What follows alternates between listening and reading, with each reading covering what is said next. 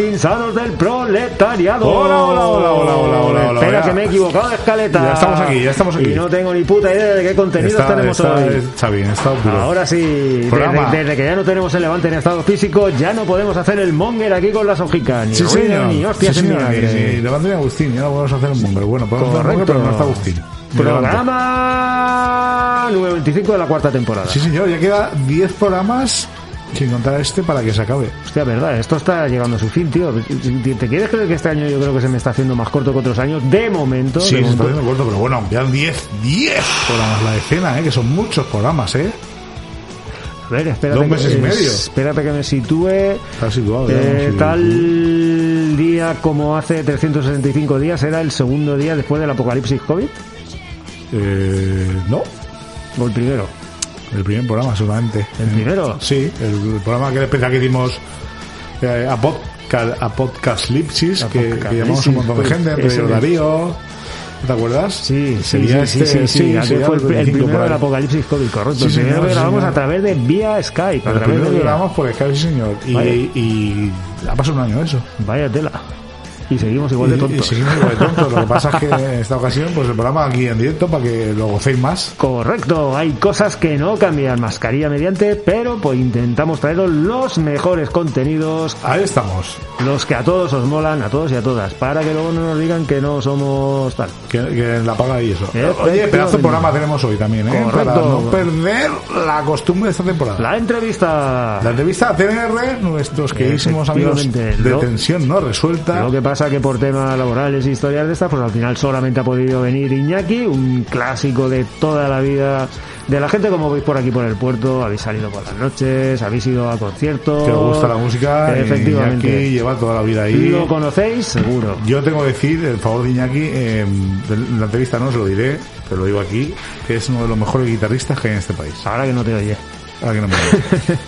No, no, no lo digo de broma, lo pensaba.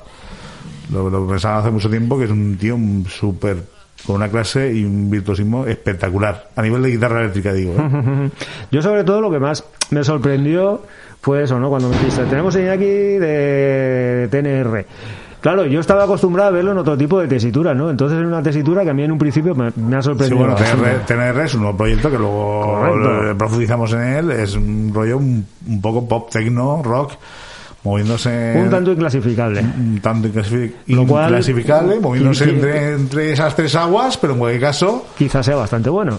interesante. Sí. Correcto. Pues luego, Luego pincharemos temas también, ¿eh? Ah, eh, hombre, claro, por supuesto. Como toca. Cuando viene alguien que es músico, hace música y tal, al final siempre terminamos o nos terminan tocando música en directo o nos terminan cediendo algún tema para que lo pinchemos nosotros.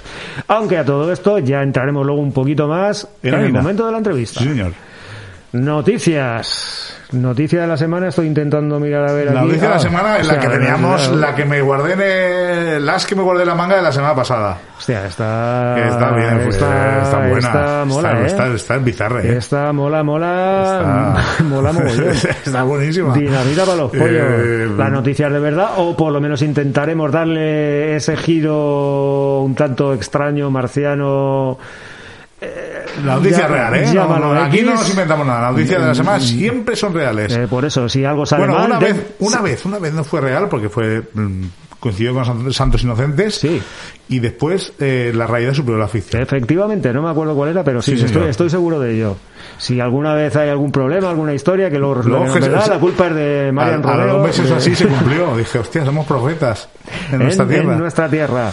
Correcto, los Sol Style. Los Style. Esa publicidad viejuna que tanto Oh. os mola y a que nosotros también nos mola recordar. Hoy no son, no son clásicos, hoy Eh, son un tanto desconocidos. Espérate que no. Ah, sí, vale. Ya, eh, eh, es que ya no, ya no me acordaba que era lo que había grabado yo esta semana. Vale, vale. Pero bueno, vale. sí, vamos a hacer un poco de antropología, porque no Sí. van a ser todos clasicazos. Hombre, no. Mola este tipo de cosas para investigar un poquito. Correcto, para que vosotros también os rajéis un poco la cabeza y digáis, hostia, ¿dónde coño estaba esto? Pese a que lo estéis, en la estéis al momento de este tipo de cosas, como Abelino. Las píldoras de ciencia.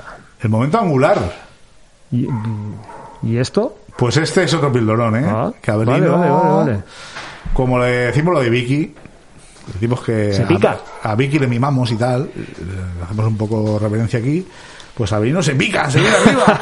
Y dice, "Pero ¿cómo que Vicky? Si yo soy el presidente de Sapiencia, si yo soy el alma mater de la ciencia del puerto. No, lo- no lo ponemos en Y duda. nos hace pildorones. Eh, pero a Eso ver, quiere pero decir que la semana que viene Vi- Vicky va a contraatacar con otro pildorón. Pero lo cual no quita que a Vicky, a Vicky le tengamos mucho cariño. Hombre, claro, Abrino, si tú eres como nuestro, eres nuestro mentor en la ciencia, pero, Efectivamente, eres nuestro gurú.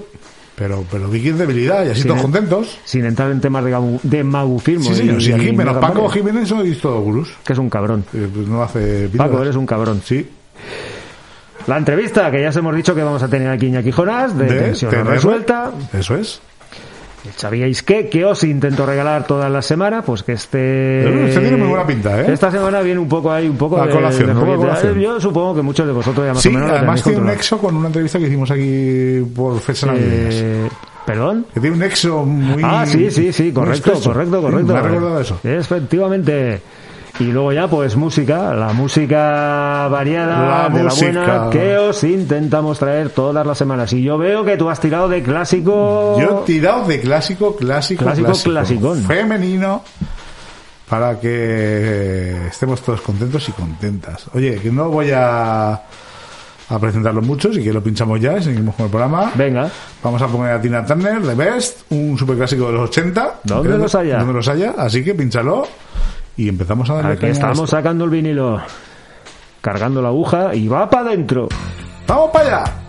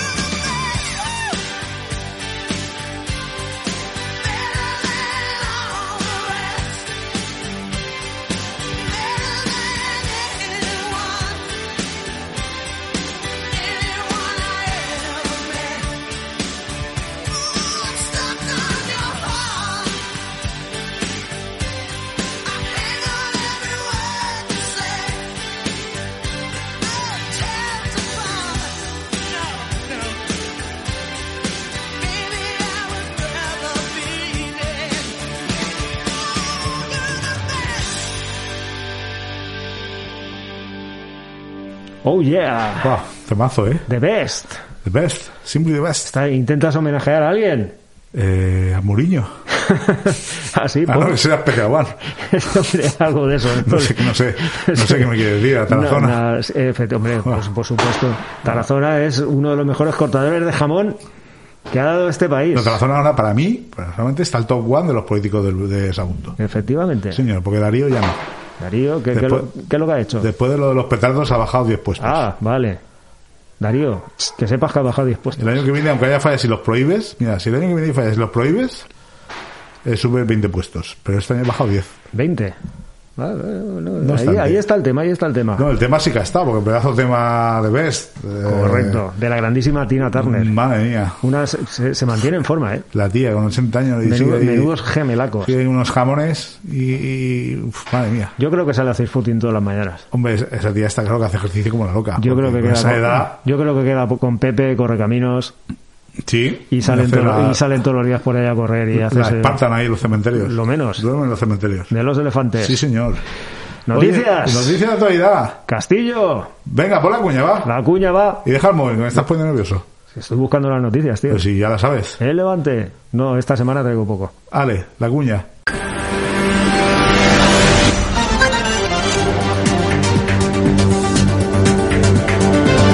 En Acero y Vida es el momento de la actualidad. Es el tiempo de las noticias. Noticias, Toya. Yo creo que para empezar primero tema sorteo, ¿no?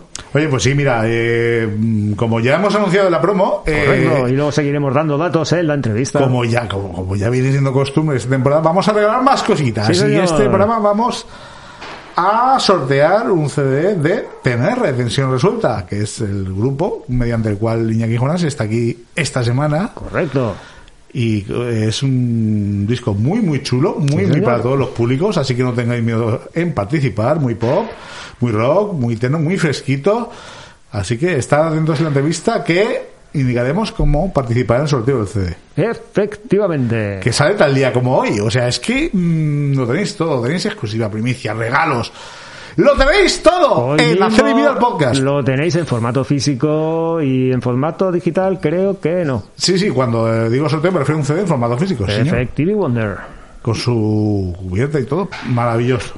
La portada, la contraportada. las ¿Qué más noticias tenemos? dibujos. Permíteme anunciar que Tira, tenemos tira. canal en Telegram. Sí, señor. Así que eh, si tenéis Telegram y queréis uniros al canal, buscáis Hacer y Vida el Podcast y os suscribís. En Telegram, pero acabado en M, no en N.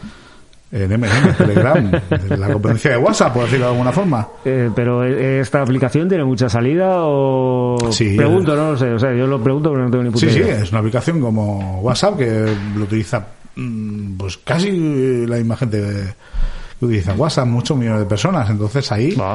Pues Es peña, es peña. estamos en un canal, es una cosa que no tiene WhatsApp, que tiene un canal, donde publicaremos los podcasts, las promos y contenido exclusivo, como fotografías, Correcto. noticias relacionadas con el podcast, cositas que de normal no publicamos. Y mierdas varias. Y, me da ma- y a lo mejor hay algún sorteo de algún tipo de cosas. Correcto. pues, ¿Quién sabe alguna vez? Así que estad atentos, suscribiros y una cosa más. Otra Un- red social más, Un viaje en velero. De las que estamos. En el Bribón, no el Fortuna. o El Fortuna de, mm, De Düsseldorf. ¿Tienes noticias de actualidad? Eh, yo no tengo noticia de actualidad. Vale, sí, pues- que te, sí que tengo, tengo alguna cosilla A ver, ahí. cuéntanos. Del Levante, Mórica Rivas. He Uy, podido leer solamente el vuelto, titular vuelto. y el resto seguramente va a ser de cosecha propia. Cosas que yo me imagino y cosas que yo presupongo. ¿Qué pasa con Mónica Rivas? Ha vuelto. El titular dice algo así como que el mal estado del castillo de Sagunto no impide batir récord de visitas. Sí, señor, ha saltado una noticia del, del abandono del castillo. El abandono del castillo es histórico, nunca mejor dicho. Sí, sí, correcto. Casi tan por- histórico como el castillo. Casi tan histórico como el castillo mismo, porque de eso se ocupa exclusivamente el Estado. Sí, No sé si el Ministerio de Defensa o una parte. en un principio creo que sí. Creo que sí. Y se ve que aquellos pasan basto. Es un poco la APV, ¿no? Del puerto. el- algo así. Entonces, es- siempre es cierto que criticamos mucho el patrimonio del puerto, que está muy descuidado. Pero el castillo está muy abandonado también, ¿eh?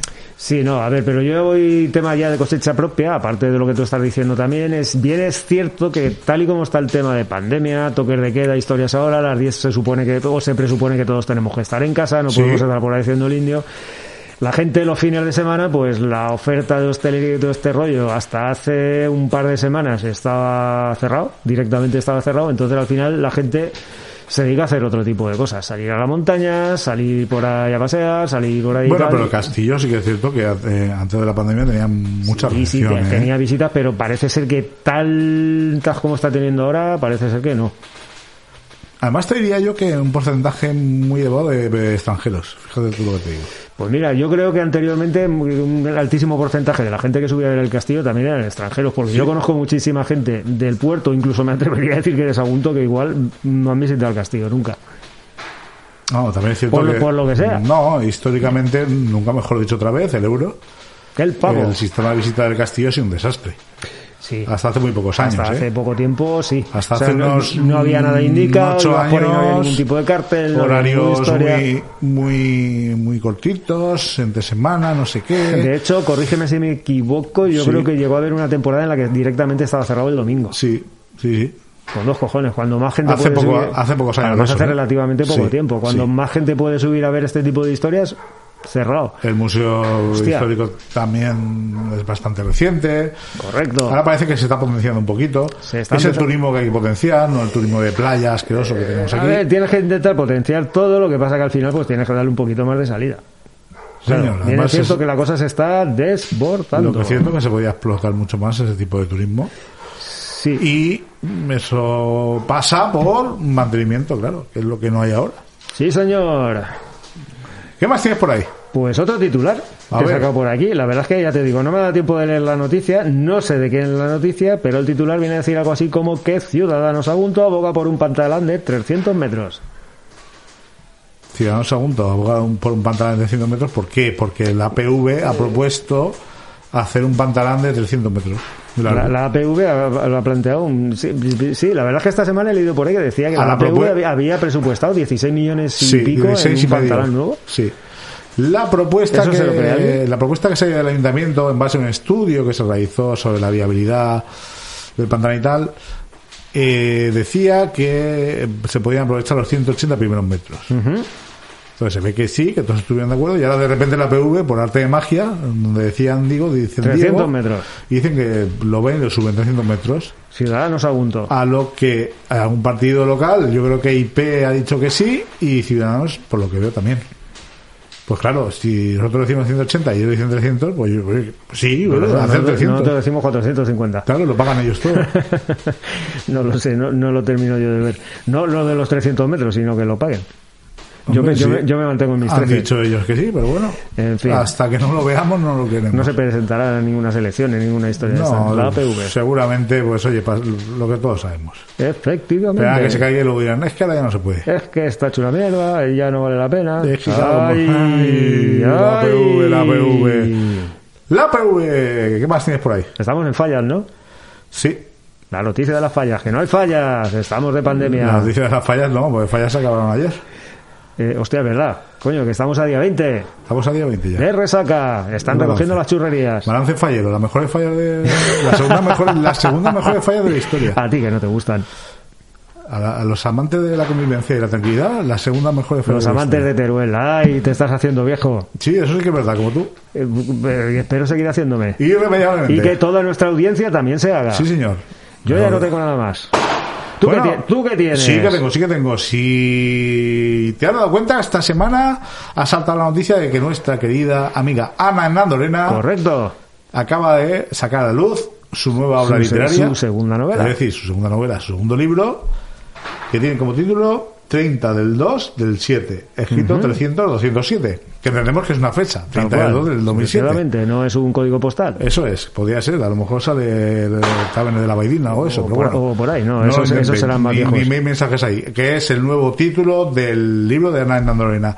Así que si te parece, para situarnos un poco, porque estamos todos un poco, oh Dios mío, ha sacado un nuevo libro. Sí, señor. La llamamos y que nos Claro. cuente. Sí, yo creo que mejor que no lo cuente ella, que seguramente nos pondrá más en tesitura. a ver de qué va y todo esto y pues llámala, va. Va, teléfono. Venga, En márcalo. marcha. Dinamarca, Dinamarca. Oh yeah. Hola Xavi, hola Serpa, pues ya estamos otra vez al lío. Presentando un nuevo libro, 300207, sí, Ese es el título, 300207. Y no, no os voy a decir lo que es. El que lo quiera saber, que se compre el libro. A ver, el libro se va a poder comprar en muchas plataformas online, pero yo siempre recomiendo encargarlo en las librerías de barrio, que ya son las menos, ya que el libro está en el catálogo de Penguin Random House. Eh, es una historia de amor o un pastelón, como dice mi marido, ¿no? Y bueno, un poquito va de. La protagonista es Elena, que teme salir de su aislamiento y se refugia en el mar y en el trabajo, donde ser ella misma y sentirse pues momentáneamente feliz. Su familia la presiona para que vuelva a tener vida social, pero ella no ve motivos para hacerlo hasta que un encuentro fortuito al amanecer lo va a cambiar todo ahí bueno, una historia de nuevas oportunidades, la atracción de los opuestos, ¿no? Y el lastre de los prejuicios. Y las heridas pueden convertirse en felicidad, pero eh, tienes que aprender, ¿no? A cerrar esas esas heridas. Y, pero antes, pues la protagonista va a tener que enfrentarse a su, todos sus miedos, ¿no? Porque ¿qué pasa cuando un mundo distinto al tuyo comienza a avanzar hacia ti? Bueno, ¿podrías tú cambiarlo todo? Así que, bueno, si queréis descubrirlo, ya sabéis, 300207. Muchas gracias. ¡Yeah! Pues ahí estaba. Sí, señor. Encantadísimos, encantadísimos de dar sí, cobertura sí, sí. y de dar pábulo a todas las personas que... Y sobre todo si son amigos más. Que hagan alguna cosita. Ah, los que son amigos y los que acaban siendo amigos por venir aquí. Efectivamente. El- la mayor recompensa de este podcast es la cantidad de amigos y amigas que hemos hecho Que terminamos haciendo. en estas cuatro temporadas a lo largo de. Y sobre todo desearles muchísima, muchísima, muchísima suerte en todos los proyectos que acometen y tiran para adelante. Sí, señor. Incluso si van a hacer una reforma de su casa y cambiar la cocina, pues también les deseamos mucha suerte. Yo, sí, pero yo os diría que si vais a cambiar la cocina, pongáis gas natural, no pongáis placas de hidrocerámica que son una puta mierda. Bueno, No es porque venda, sino porque es mejor. cada uno con lo suyo. Efectivi. ¿Alguna más cosilla más? Pues sí, la noticia de la semana, en, Sí. el- en un sentido de importancia, no es, no de estupidez como la nuestra, es que el Comité de Empresa Pilkington advierte que están amenazados unos 400 puestos de trabajo de la planta. Al parecer que la empresa Pilkington quiere cerrar una línea de laminado y eso afectaría directamente a 400 empleados. A ver, en un principio yo... pues, La empresa, la empresa dice que no. La empresa dice que ha hecho una serie de prejubilaciones, todos contentos y tal. Sí, han presentado treinta y pico 37, jubilaciones. sí. Sí. habían firmado hace poco una especie de convenio y tal. Parece ser que lo están incumpliendo. Claro, ¿qué es lo que pasa? Lo que dices tú. mm, quieren cerrar o dejar de producir con la línea de laminado esto, claro, lo cual implicaría pues que pudiese llegar a cerrar la fábrica.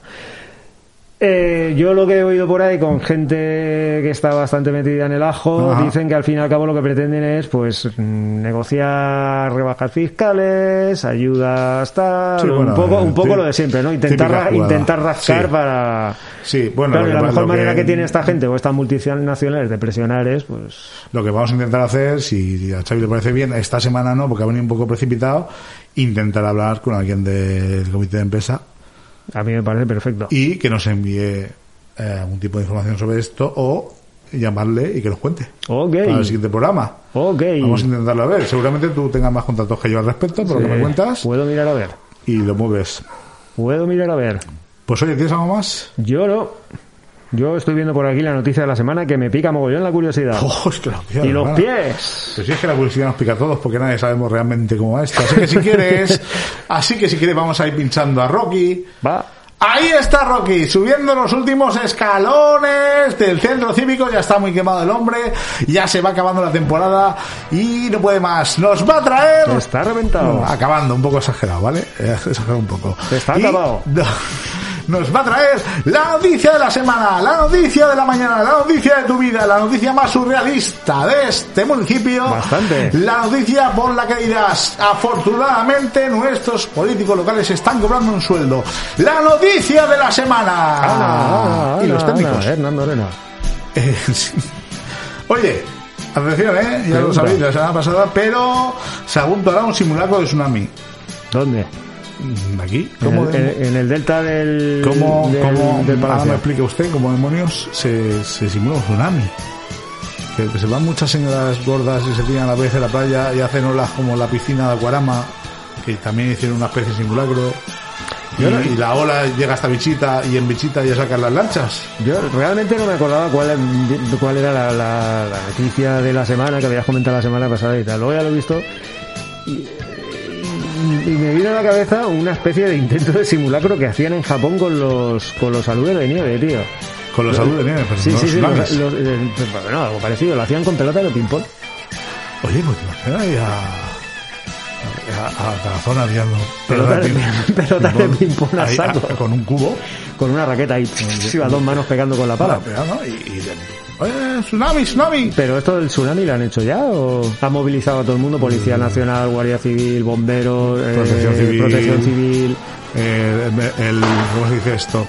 El horno de Begoña. también, el horno de la Marina, de la Zapato. Biosca.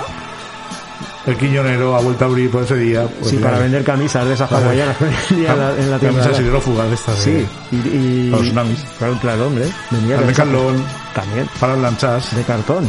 Sí, Y deportes Belpe. lo sé cómo es. Dijo Rama. Oye, yo no sé cómo. Yo, esto yo no sé cómo es.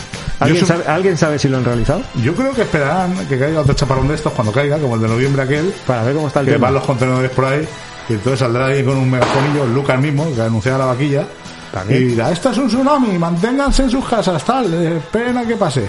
O igual el director de los acontecimientos, el señor aquel que salía con la colchoneta y en Aprendices el año que... que- ese- está llamado. El día Por uno, eso, de hecho, le preguntaron si lo podían hacer. Ah, le preguntaron a él. a él. Ah, amigo. ¿Dio usted la colchoneta aquella de septiembre del 2013? En su casa tiene lo de alerta tsunami. Y luego también llaman a Rubia del túnel. También, también, Que es, también. claro, Hombre, para darle un poquito ya de empaque al, al tema, ¿no? A ver si, pues eso, le facilitaban el coche rojo. Y A tal. nivel medio de comunicación, para que Sí. salga en todos los lados. Sí, señor, pues eso. eh, Canal 7, concurro ahí. Si alguien sabe cómo- cómo es, cómo ha sido, es que yo ni me he enterado.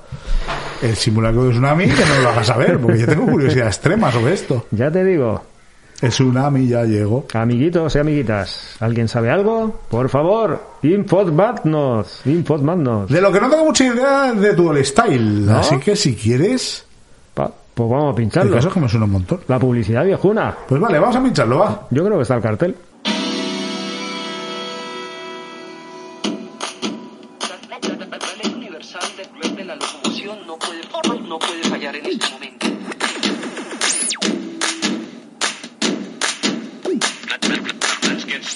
Funes. All the people Funes. Uh, tapicería Funes. Tu centro de tapizado en el puerto de Sagunto. Sillas, sofás, sillones, pufas marroquíes, lo que quieras, lo que tengas que arreglar. Aquella pieza de tu abuela a la que le tienes mogollón de aprecio y no te quieres deshacer de ella. Pero necesita una renovación. Tapicería Funes. Tenemos amplia gama en telas de todo tipo, damasco, pieles sintéticas, pieles naturales y muchísimas más cosas. Últimas novedades en Cachemira, tela de seda, tapicería Funes, calle Segorbe, cruce con la calle que viene de la Plaza Rodrigo, tapicería Funes. Muy cerquita del mercado, como casi todas las cosas en el puerto de Sagunto. Recuerda, tapicería Funes. Su palabra es nuestra palabra. Castillo es nuestra voz. Si en lo pequeño está la fuerza. Si hacia lo simple.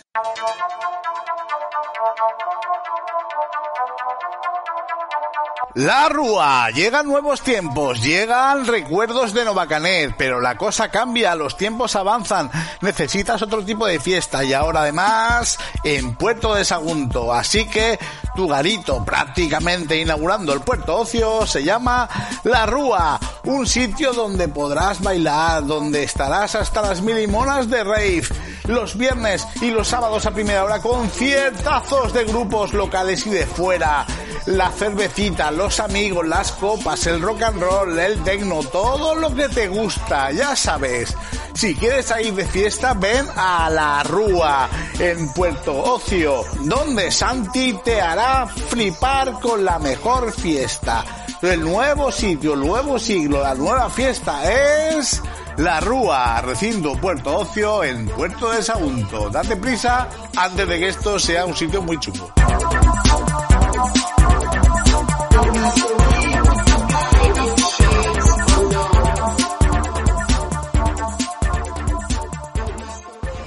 Oh yeah, la rúa, tío, me suena a mogollón y no lo termino de situar. Pues mira, la Rúa fue uno de los primeros garitos, si no el primero, el segundo, de Puerto Ocio. Te iba a decir, me sonaba de Puerto Ocio, pero no lo sigo sin situarlo. Estaba, si no me equivoco, en el piso de arriba, estoy casi convencido, Ajá. porque ya aquí la memoria me falla, y lo llevaba un chaval que se llama Santi. Y más o menos de nuestra edad, que metido en el mundillo de los músicos, del rock y tal. Y el rollo que le quería dar era, pues eso, música rock, también un poco de música rave. Hacían. De hecho, hicieron conciertos allí. Una temporada que hicieron bastantes conciertos allí, los viernes. Un concierto de. mm, Creo que el único concierto de Mandrake Root en la segunda etapa de Amador fue allí, Ah, si no me equivoco. Sí, seguramente, acabó- se- seguramente habré estado. que acabó David Marín eh, repartiendo películas porno en VHS al público. Hostia. No sé si lo recuerdas tú. Uf, yo de aquello no me acuerdo. que aquello fue anecdotario. Y unos cuantos conciertos más. Duró por un par de años. Hasta que el Ocio empezó a degradarse y se fue a la mierda. Otras muchas cosas. Pues no, pues no sé, tío, no lo sé, no lo sé. se lo, lo traspasó y ya no sé, pero vamos. Sí, seguramente luego terminarían montando algún, algún, algún otro garito, alguna movida por allí. Pues bueno, la verdad es que aquella época eh, montaban, cerraban, traspasaban, Traspasaban, cambiaban volvían, de volvían a montar otra cosa, te cambiaban el rollo real ¡fua! por completo. Yo, mira, para no decirte, te diría que de los pocos que más o menos mantuvieron el tema fue el botánico, ese como se llamase, que yo creo que entré una o ninguna sí, vez. sí, el botánico, ¿verdad? La Lola en su día. el cuando- botánico creo que hasta hace poco seguía, ¿eh? O sigue. No lo sé, pero Sí, sí, ¿hay, algo abierto en Puerto Ocio? Sí, sí, sí. Hostia. El botánico hasta hace, hasta, hasta antes de la pandemia seguía abierto. Incluso después. Y el otro, ¿cómo se llama? Que no me acuerdo. El. ¡Ay! El Zoom, no, el, el refugio. Eso. el refugio no, ya, ya no, porque ahora es otra cosa. Pero Correcto. Hasta hace no demasiado tiempo también. El aquelarre, no sé si. Pero eso ya fue la época post traumática de Puerto Ocio, Post pandemium. por pandemium. Y, No me suena de nada. Y no sé. Pero Pero, hace mucho que no iba por ahí. pero sí, eh, si os acordáis de la rúa a alguien, que seguro que sois bastantes, tú lo contáis. Segurísimo. La verdad es que en aquella época yo creo que tengo la mentalidad, la mente un poco difusa. Sí, es un poco complicado sin pas. Es lo que tiene. Tapicería Funes. Ya te digo. Me suena un montón. Al lado de mi curro, calle Segorbe. Ah, Casi esquina. El, el otro día, es verdad, el otro día pasé por ahí y estuve tentado de apuntarlo. Está el cartel puesto todavía. Pues yo creo que cerraron, no sé si llegará un año, igual antes de la pandemia, igual chaparon, se jubilarían o cualquier historia y ahora han vuelto a abrir. Tapicería chiquitica, pequeña, tenía allí su rollete, iban trabajando, tal, pues supongo que al final, pues bueno, no te da para hacerte rico, pero te haces ahí con una clientela con la que más o menos va funcionando y al final, pues, tienes tu negociete para sí, vivir. Sí, sí. Pues oye, ¿tú sabes que uno de los que hiciste esta temporada sigue abierto? ¿Cuál? Madurga. Pues yo las veces que pasa por ahí está chapado. Pues el otro día oí una señora que decía, voy a Madurga a comprar. No sé si es que aún no se había enterado. Pues igual es que la señora no tenía claro que estaba cerrado, pero yo toda- todas las veces que he pasado por ahí yo lo he visto cerrado siempre. Bueno, Además bueno. ya te digo, tiene el cartel puesto de se vende, o sea que A lo mejor se venda y te vendan un igual es posible, es posible, es posible. Verde, No roja, con flores, con botones, con empuñaduras de cuero. Tapicería. Funes. Sí, Oye, pues, señor. un- un- Chiquitica, chiquitica. Muy familiar, ¿no? Esas cositas molan mucho. bastante, tío. bastante. Yo allí, mira, para no mentirte, o para no mentiros, creo que lo único que llevé a tapizar una vez, fue- bueno, a tapizar, no, a rellenar una pufa de estas que compré ahí en Marruecos, el típico silloncico este así redondo de piel y tal. Molondio. Sí, señor. Cauter Muslin nos sabrá decir exactamente Sí, qué señor. es. La pufa. Etiquétala. Cauter, etiquetada. ¿Y qué? ¿Bien? Y eso, bien, sí, ¿Satisfecho? bastante, sí. Correcto, está en casa de mi madre, o sea que, y creo que sí, se sienta. Una foto, de, vez- de ¿no? vez en cuando. Para canal de Telegram o algo, una Si foto. me, si me acuerdo lo pondré en Telegram. Telegram, pero con N. Telegram. Ay, Telegram. Ay, pues si quieres nos vamos con el gran. Abelino. Telegram, Telegram. Vicente. Abrino Vicente, no hagas caso a la gente, haz caso a Abrino Vicente. Efectivamente. Y en esta ocasión haz caso porque nos va a contar el momento angular. Seguid su camino. No es el momento de antes ni después, es el momento El an- angular. angular. Así que abrid bien las orejas y lo vamos a pinchar. Abelino, ilústranos. Venga.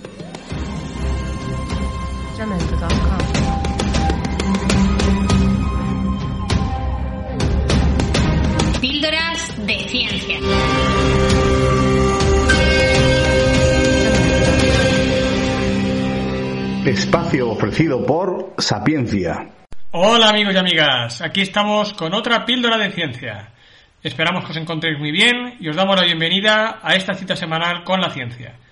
En esta ocasión seré vuestro anfitrión, me llamo Abelino Vicente y soy profesor en la Facultad de Física de la Universidad de Valencia, así como investigador Ramón y Cajal en el IFIC, el Instituto de Física Corpuscular.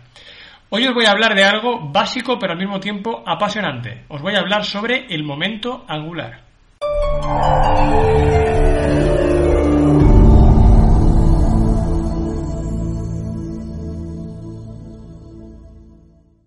Comencemos definiendo qué es el momento angular. Si bien hay una definición matemática precisa, creo que no vale la pena que nos metamos en berenjenales.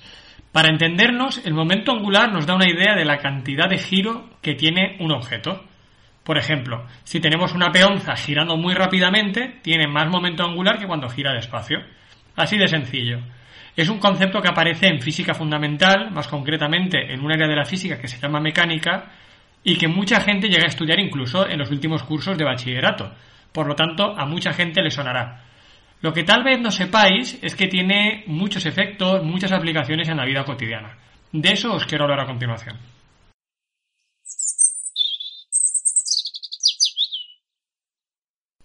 Pero antes de hablar de aplicaciones, hay una propiedad del momento angular que conviene que os comente más que nada porque sin ella lo que os voy a decir a continuación no tendría sentido. En muchísimas situaciones, sobre todo en las más interesantes, el momento angular se conserva. ¿Qué quiere decir esto? Quiere decir que si el sistema tiene un cierto momento angular ahora mismo, pasado un tiempo, habiéndole pasado al sistema un montón de cosas, el momento angular será exactamente el mismo. Esto nos recordará también al principio de conservación de la energía. Es exactamente lo mismo. Puede ser que el momento angular se distribuya de otra forma. Que en un primer caso haya algo que está girando y que en un segundo caso sea otra cosa la que gire. Pero el momento angular total se ha de conservar. Y ahora veremos que eso tiene mucha importancia.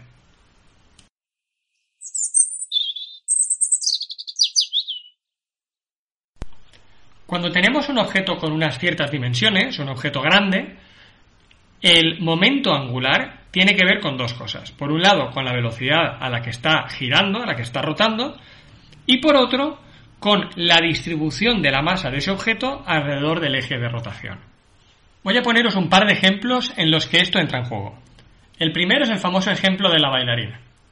Imaginad una bailarina que está haciendo piruetas, que está dando vueltas, y al hacerlo tiene la pierna extendida. Pues bien, ¿qué hace la bailarina cuando quiere girar más rápido? Encoge la pierna. ¿Qué consigue con ello? Que su distribución de masa se encuentre más cerca del eje de rotación, que en este caso es el eje vertical. Al encoger la pierna y acercar la masa al eje de rotación, para conservar el momento angular debe aumentar su velocidad de giro. Y esto es lo que observamos. A base de encoger la pierna o estirarla, la bailarina es capaz de controlar su velocidad de rotación. Física aplicada a una situación interesantísima. El segundo ejemplo que os quiero comentar es de hecho un truco de cocina. Imaginad que tenéis un huevo crudo y otro cocido, y que queréis averiguar cuál es cuál. ¿Cómo podéis hacerlo? Bueno, seguro que se os ocurre una solución. Lo partimos y vemos si está crudo o está cocido. Bueno, vale, pero no queríamos partirlo, no queríamos partirlo. Otra posibilidad sería agitarlo y acercar el oído. Pero bueno, eso puede crearnos alguna duda. La forma más chula y más física de averiguar si está cocido o está crudo es la siguiente. Le vamos a poner a dar vueltas. Con una mano lo hacemos girar. y pasados unos instantes lo detenemos poniéndole un dedo encima. ¿Qué sucederá? Pues bien, si el huevo está cocido, su interior se encuentra completamente sólido. Por lo tanto, cuando lo detengamos con el dedo se detendrá completamente. Y al quitar el dedo, pues seguirá detenido. Pero ¿qué pasará si el huevo está crudo? Pues bien, si el huevo está crudo sucederá algo distinto. Al pararlo con el dedo, el interior del huevo, que está líquido, se empezará a mover. De hecho, se pegará a las paredes del huevo por una fuerza centrífuga. Lo mismo que sucede cuando giramos con el coche en una curva. Se nos quedará pegado el huevo a las paredes. Eso hará, de nuevo, que la distribución de masa se aleje del eje de rotación. ¿Y qué sucederá cuando quitemos el dedo? Que por culpa de esta rotación interna que ha quedado residual, al quitar el dedo el huevo empezará a dar vueltecitas muy despacito durante unos instantes. De esta forma, sin necesidad de romperlo, podemos averiguar si el huevo está crudo o cocido, simplemente utilizando la conservación del momento angular.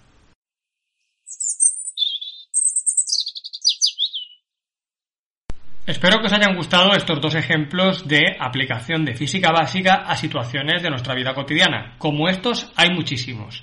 Nos vemos en la próxima. ¡Oh, yeah! Oh, me está, Oh, haciendo, yeah. me está haciendo fanático de Abelino, Oh, ¿eh? yeah, también, también, también. También, también. Esto ya. Voy a poner. Voy a empezar a quitar pósters de, de mi habitación de Vicky, por un lado. y voy. Y vas a empezar a poner, a y- empe- y- empezar, ¿no? Empezar, y empezar. voy a empezar a poner pósters de Abelino De Vicente. Abelino, oye, pues, quién sabe. Lo siento, Vicky, pero es que está haciendo pitonas muy buenas también. Pero firmaos. Hay que repartir aquí el. Hay que repartir La admiración y el fanatismo. Hombre, siempre, siempre, siempre. Sí. Bueno, Isa, no te creas que a ti también te queremos. No, no, pero es que Isa no hace muchas. Bueno, como hemos dicho antes, en Sapienza queremos a todos menos a Paco Jiménez, Claro, que es un cabrón. efectivamente. Incluso siendo de sapiencia. También. Es que también hay cabrones en sapiencia, ¿eh? Hombre, por no te creas supuesto. tú que no. Por lo menos uno. Por lo menos uno. que uno de eso es un porcentaje muy alto. Enorme.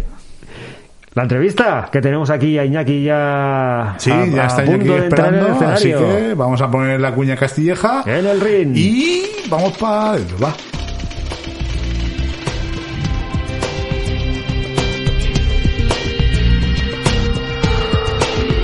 La entrevista de la semana. Otra entrevista más, gente. Y tenemos a un tercio de... Yo tengo el tercio aquí ya, ¿eh? Un tercio, efectivamente. Y otro. Para brindar a un tercio de un grupo, que si no me equivoco creo que es el primer disco que lanzan al aire. TNR, Sí. Tensión No Resuelta. Y a quien tenemos aquí no es a otro que Iñaki Jonás. ¿Qué tal, Iñaki? Buenas, muy, buenas buenos tardes. días. Imagino que una persona a la que pues muchos de vosotros y de vosotras ya lo tendréis controlado, porque es un clásico de aquí de, de la localidad. Músico Sí, bueno, profesional. y aquí, uf, uf, ahora que nos cuente un poquito. Sí, efectivamente. Y vamos a ir con la primera pregunta, la que le solemos hacer a, a todos los entrevistados y entrevistadas que pasan por aquí por, por este programa. Y no es otra que nos contéis un poquito de vosotros. Cuéntanos si quieres, quién eres tú un poquito, así para que no te conozca, fuera de la música, aunque Fuera es del complicado. contexto de la música. aunque es complicado, y luego nos hablas de los otros dos. Hombre, fuera, fuera del contexto de la música, ah, bueno, ya. eh, pues nada, yo soy del norte, del País Vasco, de Portugalete, y llevo aquí viviendo pues ya cerca de- desde el 92, creo que es, más o menos. Y además, pues... eh, Pero tú viniste aquí al puerto de Asagunto. yo Siempre me lío. al puerto de Sagunto. La primera casa que estuvimos viviendo aquí fue en un piso de alquiler en Ajá. Isla Boto, en la playa. Ah, Enseguida eh, mis padres se compraron un piso al lado de Correos, enfrente de Correos. Y ya poquito, poquito, al poco tiempo nos fuimos a Canet de Berenguer. Ahí es donde hemos estado viviendo la gran parte de todo el tiempo que, hemos, que estamos aquí. Casi 20 años. Tú viniste en 92 y ya eras mm, chavalote. Ya tendría 17 años. Más o menos. vale. O sea, de tu quinta, Xavi, ¿no? Más sí, o más, menos. más o menos. Más, más- más o menos. 74. Por ahí, por ahí. Sí, pero además tú llegas, eh, y aquí llegas y conforme llegas, llegas y, y plantas el pino, ¿no? Te metes en bandas casi... O sea que ya venía siendo músico de allí, de- del País Vasco. Yo había estado en conservatorio, había estado en una escuela de música, había estudiado piano, solfeo y esas cosas. Pero a los 13 más o menos me fui a la mala vida y dejé todo Te, eso. te- te decantaste por la guitarra. Y nada, cuando llegué aquí estuve currando un par de años en la naranja, dos, tres años, y mi padre me metió un poco de caña. Dijo, mira tío, el mismo dinero que te ganas ahí te lo ganas en un verano en, tocando en una orquesta. Y dije, hostia, pues vale. Y él fue un poco el, el culpable de todo esto. De hecho, incluso, no sé si seguirás haciéndolo, pero hasta hace poquito tiempo estabas de profesor de, de guitarra en alguna... Bueno, sigue, sigue sí, de sigue profesor. todavía dando clases de Sí, guitarra. yo doy clases particulares casi desde los 19 años más o menos. Siempre he dado clases de guitarra, ni un año eh, he dejado de dar clases de guitarra. Y luego sí que he estado en escuelas de música en Valencia, aquí en Canet, en Puerto. Ah, pero en aquí, sitios. aquí en Enclave llegaste a estar de profesor. Los cinco primeros años que en clave, cuando Ah. todavía no era la escuela nueva, y luego cuando estuvo también la- cuando montaron la nueva. Sí, sí, sí, sí. Eso. Pero lo que me refiero es que aparte de orquestas y tal, eh, cuando llegas aquí ya te metes en grupos de aquí, más o menos. Sí, O a sí, poco. Sí, porque es lo que te digo al poco, al poco, si pues igual a los 19 creo que empecé ya con felación. Con felación nada- nada más y nada menos. Sí. Eso sí, el año... Me puse a estudiar bastante fuerte el instrumento. El año y 95 por ahí. Un poco antes sería. 94, porque en el 95. 95 ya tocábamos en, en el circuito Calavija. O sea, me imagino que, que habría algo de ensayo antes. estaba el señor Pembo, Rafa Antonino puede ser, y ¿quién más estaba? Estuvo Óscar Arroyo. Estuvo Oscar, la temporada. Ezio, Sí. Sergio. Sí, sí, sí. Los mismos de Patéticos. Sí, O sea, más, unos cuantos años más y un rollo un poco distinto. Y después de Felación, el que saluda con fuego o algo me pierdo en medio. Sí, sí, sí. El que saluda con fuego, sí. Un grupazo que Ahí estaba Paco Casas, la primera formación, estaba Raúl Paredes, puede ser. Sí, grabó la primera maqueta. Estaba No, también el. Pembo. Tú y Pembo estáis intrínseca- intrínsecamente unidos, ¿eh? Sí, Para- para- de hecho hace poco estuve haciendo un proyecto hard rock con, con Jorge Castillo y él empezó también a... Anda, nuestro queridísimo. Nuestro queridísimo, el que nos pone las cuñas. Sí, sí, el el hombre señor de de las las cuñas. Qué bueno. Y- Hostia, el que saluda con fuego. Si no me equivoco, puede ser que estuviste, estuvieseis teloneando a. Hostia, ¿cómo se llama el grupo? Esquizo. Sí. Me parece ahí en la Plaza del Sol, unas fallas o. Y Abraham Rojo puede ser, no. me Sí, acuerdo. sí, nos salió un, un promotor por la zona de Andalucía que se ve que le gustó el disco y nos llevó a tres, cuatro actuaciones por la zona de Andalucía, a Sevilla, a, a Granada, a varios sitios. Pero luego, Y- claro, este grupo ha tenido varias formaciones. Este grupo, eh, luego estuvo Eva también cantando. Las dos primeras queta- maquetas las grabó eh, con, cantando Pembo y el, el disco Sí, fueron eh, Odisea Evolutiva y. y el que saluda con sa- vale, que no tenía título. No lo recuerdo, si te digo la verdad. No, no, que era. Sí, sí, era. Creo que era igual- tal cual, Sí, sí. sí. Y después ya entra Eva. Sacáis un tercer disco. Un, gesto sin voz. Eso eran, las dos primeras eran maquetas y ahí pues Ahí, ya fue, sí, un sonido ya. Ya era más contundente. Estaba Mm. muy chulo ese disco. Tengo por casa. Y dedicado por Paco Casas. ¿Qué Prefiero los créditos que salgo yo por ahí todo. ¿Qué cosas? ¿Qué casas? ¿Qué cosas, qué tiempos? y después de que salgo con fuego, a un grupete más. muchos grupos más, tío, de todo tipo y índole, tanto funkies como punkis como de todo. De todo lo que te la apareció en cada momento. Sí. Y bueno, Pero eh, todo muy maquetero, o sea, en general. Sí, coño, Todo cosas eh, para disfrutar, para hacer lo que siempre me ha dado la gana hacer. Y... O sea, la vida que tú dices, este, este tipo de vida, es una vida súper extendida a los músicos del puerto. O sea, hacer los grupos que siempre hemos querido, eh, con quien hemos querido, que al final son los mismos, que van rotando de un grupo a otro, yo no sé cómo. Y, y- pero, pero muy resultón. Y, y en orquestas de primerísimo nivel. Sí, empecé aquí con el mismo ensayo donde ensayábamos con Felación estaba Amadeus y ahí me, me ficharon y esa fue mi primera orquesta. Mm, Te puedes imaginar el tipo de orquesta que era, tampoco era de primer, primerísimo nivel. Sí, bueno, me refiero a las últimas, sobre todo. Sí, los últimos, a los últimos 12 o 13 años he podido escoger un poco también en, en los sitios donde me he metido, ya incluso pues el, el tipo de repertorio, ¿no? Ya dejar eh, un poco los pasodobles y las pachanguillas y ya con un repertorio más, más modernete, ¿no? Más, más pop rock en general. Sí, no lo a siempre. Llevamos 100 años así, con el tema de las orquestas. Sí, las, las orquestas ya de la última década, un poco más, han sido para gente joven, empezar muy tarde y, y para otro tipo de público. No pases de tarde, es menos repertorio, más escogido, todo más, más cuidado. Sensación Bermú. Exactamente, eso hace ya años que no. Que la no se- que no- orquesta, que no se da. ¿se puede decir la última? Sí, claro que sí. Seven Classes. Seven Crashes, que tuvimos una movida con las productoras y tuvieron que cambiar el nombre eh, y se quedó en Crash. Ah, yo no sabía eso. Sí. Pero esa orquesta tela, O sea, ¿eh? al revés, perdón. Era Crash y, Y se- y esa, se tuvieron- se esa tuvieron- orquesta mucha tela, ¿eh? Yo lo que he estado viendo había mucho, mucho nivel ahí. O hay. Sí, sí, sí. Sí, sigue. Es un pedazo de Pero ahora no estás.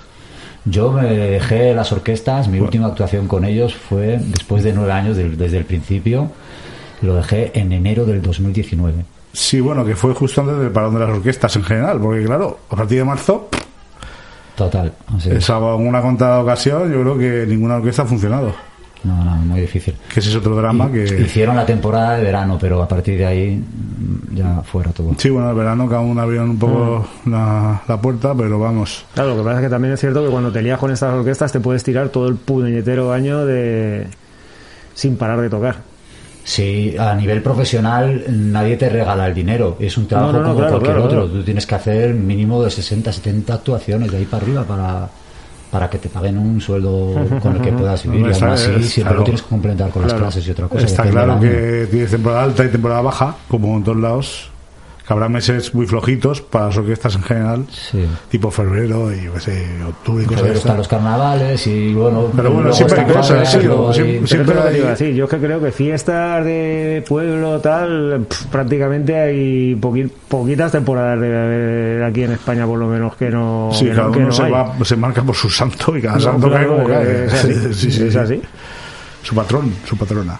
Y al final decides dejarte el tema este de las orquestas un poco por Pues porque... porque ya te cansas, ¿no? Ya llega un momento que dices, estoy hasta huevos de estar Claro, siempre por ahí en la carretera. Es mucho trabajo, es mucho trabajo. Parece que no, pero es mucha carretera y además también, no sé, pasa el tiempo y tienes otras aspiraciones y también quiero probar otras cosas, ¿sabes? Y igual piensas incluso que lo tenías que haber dejado mucho antes, ¿sabes? En plan de, es como todo, es como una fábrica. Tienes un sueldo, te acostumbras, te dejas llevar y te pasan 10 años. Es como, tío, yo quiero hacer más cosas, ¿sabes? Es como, tío, ya está Como bien. que- Y si como no que- lo dejas, no lo dejas. o sea, Como que te sientes encasillado.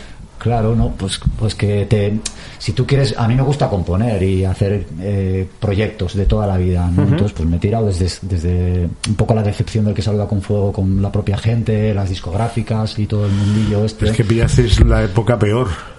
Claro, pues ahí me desencanté un poco y me tiré muchos años casi sin componer y sin hacer proyectos, ¿no? Y, y era un poco que, hostia, tío, ¿qué estoy haciendo? A mí me gusta esto, no, tengo por qué dejarlo. Entonces, pues ya llegó un momento que las orquestas lo que hacen es frenarte en el aspecto de que tienes, cuando se trabaja con los grupos es en los veranos, festivales, en los fines de semana, y todo eso lo tienes ocupado con las Claro. orquestas. Entonces no, no te No- no deja, te da pa' más. no te deja hacer otra cosa. Y fue un poco eso, eh, me dejo las orquestas, tenía unos ahorros, me pillé una casa, voy a dedicarme a, a dejarme la casa guay y, y a montarme unos cuantos grupos de cobres para poder tirar con las clases y, y a mis proyectos. Y vino toda la pandemia. No, Ya- pero- Y aquí es cuando entran los TNR, ¿no? Tensión no resuelta ya. Sí, pues este proyecto lo tienes en- yo creo que lo tienes en mente muchos años, ¿no? Otra cosa es cuando has tenido tiempo para tirarlo para adelante. Es que es complicado. Ah, Igual hay gente que, que le resulta más fácil, o a mí dentro del metal o del rock me resultaba más fácil, lo tenía claro, ¿no? Pero cuando salgo de, cuando De- sales un poco de algo que llevas haciendo toda la De vida, tu zona de confort. yo me he tirado igual cuatro o cinco años pensando, ¿sabes? Muchas veces horas y horas de brazos cruzados en la silla, en Sí, diciendo, ¿qué ¿dónde hago? coño tiro, tío? Ujú. O sea, tengo un mogollón de palos, estilos que he estudiado y que he aprendido y que me gustan, pero dirigir todo eso hacia un sitio y que sea creíble, que pueda llegar a un mínimo de público para poder hacer algo, me ha resultado muy difícil. Mucho. Y ahí estamos. Esto es lo que ha salido de un mogollón de años de reflexión y de ver a por dónde tiraba y de hacer canciones para productoras, para librerías musicales, para muchas cosas. Sí, sí, sí. con sampleos, audios, instrumentos y cosas así. Sí, porque además arreglos de guitarra supongo que te habrás hinchado a hacer. Hay de todo, hay muchos arreglos de todo, de todo tipo. Pues, Quizás no es técnicamente tan complicado, entre comillas, porque sí que hay cosas complicadas como pueden ser otros proyectos míos, pero en cuanto a, lo- hay- en cuanto a condimentos, complicado. estilos, sampleos, audios, instrumentos. Una cosa es que no sea hay virtuoso más y- cosas. Y, otra cosa es que, que aunque suene fácil, mm, yo creo que cuanto más fácil suena, más difícil es. Porque hay que saber hacer esos detallitos, esos arreglos que le dan todo el brillito a las canciones. Es o a los temas complicado, es complicados, sí, complicado. sí. Complicado. Y esto me ha costado, me ha costado, creo, puede ser igual el proyecto más tocho que he hecho en mi vida, seguramente. Y de esto aparece Tomás y Eliseo. Cuéntanos un poco cómo es el... Pues nada, yo llevaba buscando músicos eh, desde hacía ya un, bastante tiempo, unos cuantos meses, en cuanto me decidí ya, porque claro, lo que más me ha costado un poco es el, el dar el salto a cantar, ¿no? También, ¿no? En mi vida sí, sí. además me ha dado un miedo brutal los micros, ¿no? Y pero bueno, el último año de Crash, yo hacía canciones y se las pasaba a Dani, que era el cantante, a ver si le colaba alguna. Quería hacer algún proyecto o algo. Y el Dani, pues al final le gustaba y le gustaba incluso como cantaba. Y el último año me dijo, tío, este año cantas un tema. Y yo, ¿qué dices, tío? Y el último año, pues si hicimos 60 o 70 actuaciones, pues eso, me canté un tema de extremo duro. Eso me, me quitó un poco ahí el, el mal rollo y me di cuenta pues que podía tocar y cantar al mismo tiempo. Y eso me hizo lanzarme un poquito también a decir, tío, es que si no lo hago yo voy a tener mal siempre. Estoy intentando poner mis letras y mis melodías con otros cantantes y nunca sale el resultado esperado o, o no encuentras a la gente que sepa transmitirlo y tampoco tiene por qué ser así, yo qué sé, ¿no? Y aparece Eliseo, que aquí, Eliseo de aquí del puerto, de toda la vida también, más jovencito, incluso que nosotros. Correcto. ¿Y cómo, cómo es eso? O sea, ¿cómo contratas con él o contrata contigo? o- Pues, pues no recuerdo exactamente cómo fue, la verdad. Pero sí que moviéndote por aquí apareció, apareció, no sé si me preguntó que él de alguna manera quedamos y hablamos sobre el tema, le interesaba porque él me conocía de- desde el que salga con fuego y desde flote. Sí, sí, claro, claro, sí, él en el vídeo estaba muy metido. Sí, sí. Sí. Y nada, hablamos un, un buen rollo, le gustaron las canciones desde el principio y, y muy bien, muy bien con Eliseo. Y Tomás es que yo lo conocía porque sabía que tenía un octapad y yo estaba buscando un, Claro. Tomás es- no de aquí, de Valencia. El de Valencia. Y es orquestero también, lleva toda la vida trabajando a nivel profesional, es un tío que también controla mucho y... y lo un octapad, tío. La verdad que lo dices, es verdad que es el único tío que conozco que toca el octapad. Bueno, aquí hay alguno que tiene alguno más. Pero mola, ¿eh? Pero no cuajo. Mola el rollo de. Joder, yo lo he escuchado el disco y tal. Mola, como, ¿no? Tiene sus. sus. ¿Cómo se dice? Sus, sus compartimentos y cada uno tiene un sonido y joder, y el mucha, tío. le- hay y mucha el tío- producción ahí. Y el tío le da, ¿eh? Yo la verdad es que no, no, cono- no lo conocía. Ah, no, si Yo- habéis visto el. ya, ya, ya, lo- yo lo he visto en el vídeo, Claro, lo he visto todos y si tal, habéis visto el videoclip que publiqué en la página y que si no lo habéis visto ya tardáis, sale Tomás tocando los tapar, que es, de, de- hostia, ¿esto qué es? Y es la cosita esta que tiene ahí, ¡pam! Queda un poco ochentero y, y- y futurista al mismo tiempo, ¿no? Que así un poco como las baterías aquellas que había en los 80 de tuc, tuc, tuc, pero claro, mm, mucho más actual. Es un aparato que está muy de pequeño. moda, lo tienen todas las bandas ahora, tío. Todos, en cualquier grupo que veas ahora modernete, siempre tienen, además de la acústica, en el lateral para disparar explosiones, Sí, sí, sí, sí. percusiones latinas, cosas de todo tipo. Sí. De llevarlo grabado, pues lo tocas tú ahí. Y te ahorras el coñazo de la batería, claro. Y de romper Bueno, no- parches. y- nosotros llevaremos las dos cosas, ¿eh? porque aunque el disco empiece con cuatro o cinco canciones más pop, a, mitad se gira y es bastante rockero y cañerito. Sí, Y- el disco yo- tiene todo, ¿eh? Temas más rockero tirando industrial, a temas muy pop, a temas más tecno, novelongos, eh, escucharlo porque la verdad es que os tiene que gustar, por lo menos una canción, porque claro, todo. no, segunda pregunta. Sí, señor. Eh, y llegamos a, ten- a TNR, ya, ya se ha formado el grupo, tensión no resuelta, TNR pa- para los amigos y enemigos. Primer trabajo, mm, cuando decir vamos a grabar, porque tú tenías ya en mente muchos temas, ya y, y llega un punto que tienes que grabarlo, claro. ¿Esto cómo ha sido? ¿Ha sido en casa, en un estudio, mitad y mitad? Bueno, la pasta prima. Así que, y también la comodidad, porque como ya tenemos herramientas como tarjetas de sonidos decentes Ujú. y muchas herramientas de home studio que dan la calidad suficiente, pues en la pandemia eh, prácticamente acabamos el disco. Algunas canciones que tenía, que había hecho para alguna productora, unas, unas cuantas canciones más que, que grabé ahí en, en la pandemia, que nos encerraron en casa. Sí, sí. la No, hubo tiempo para... Sí, sí, claro. Y ahí ya, pues eso, se gestó todo, todo el rollo grupo. Y eh, cuando pasó la pandemia, que ya nos pudimos juntar un poco, pues quedamos y, y grabamos los bajos y las guitarras en mi casa. Yo por mi cuenta, mi rollo tranquilamente, y luego pues Eliseo grabó lo suyo. Y las baterías las grabamos en el estudio de Luis Hortelano, ex De Luis. batería de Flote. Y de foto de inflexión. Y de alguno más, no me acuerdo, muchos más. La banda, Luis, creo que está ahora. Sí, de Torquator puede ser. También, creo que también ¿eh? Y bueno, un saludo para Luis desde aquí, claro. Ah, para ahí.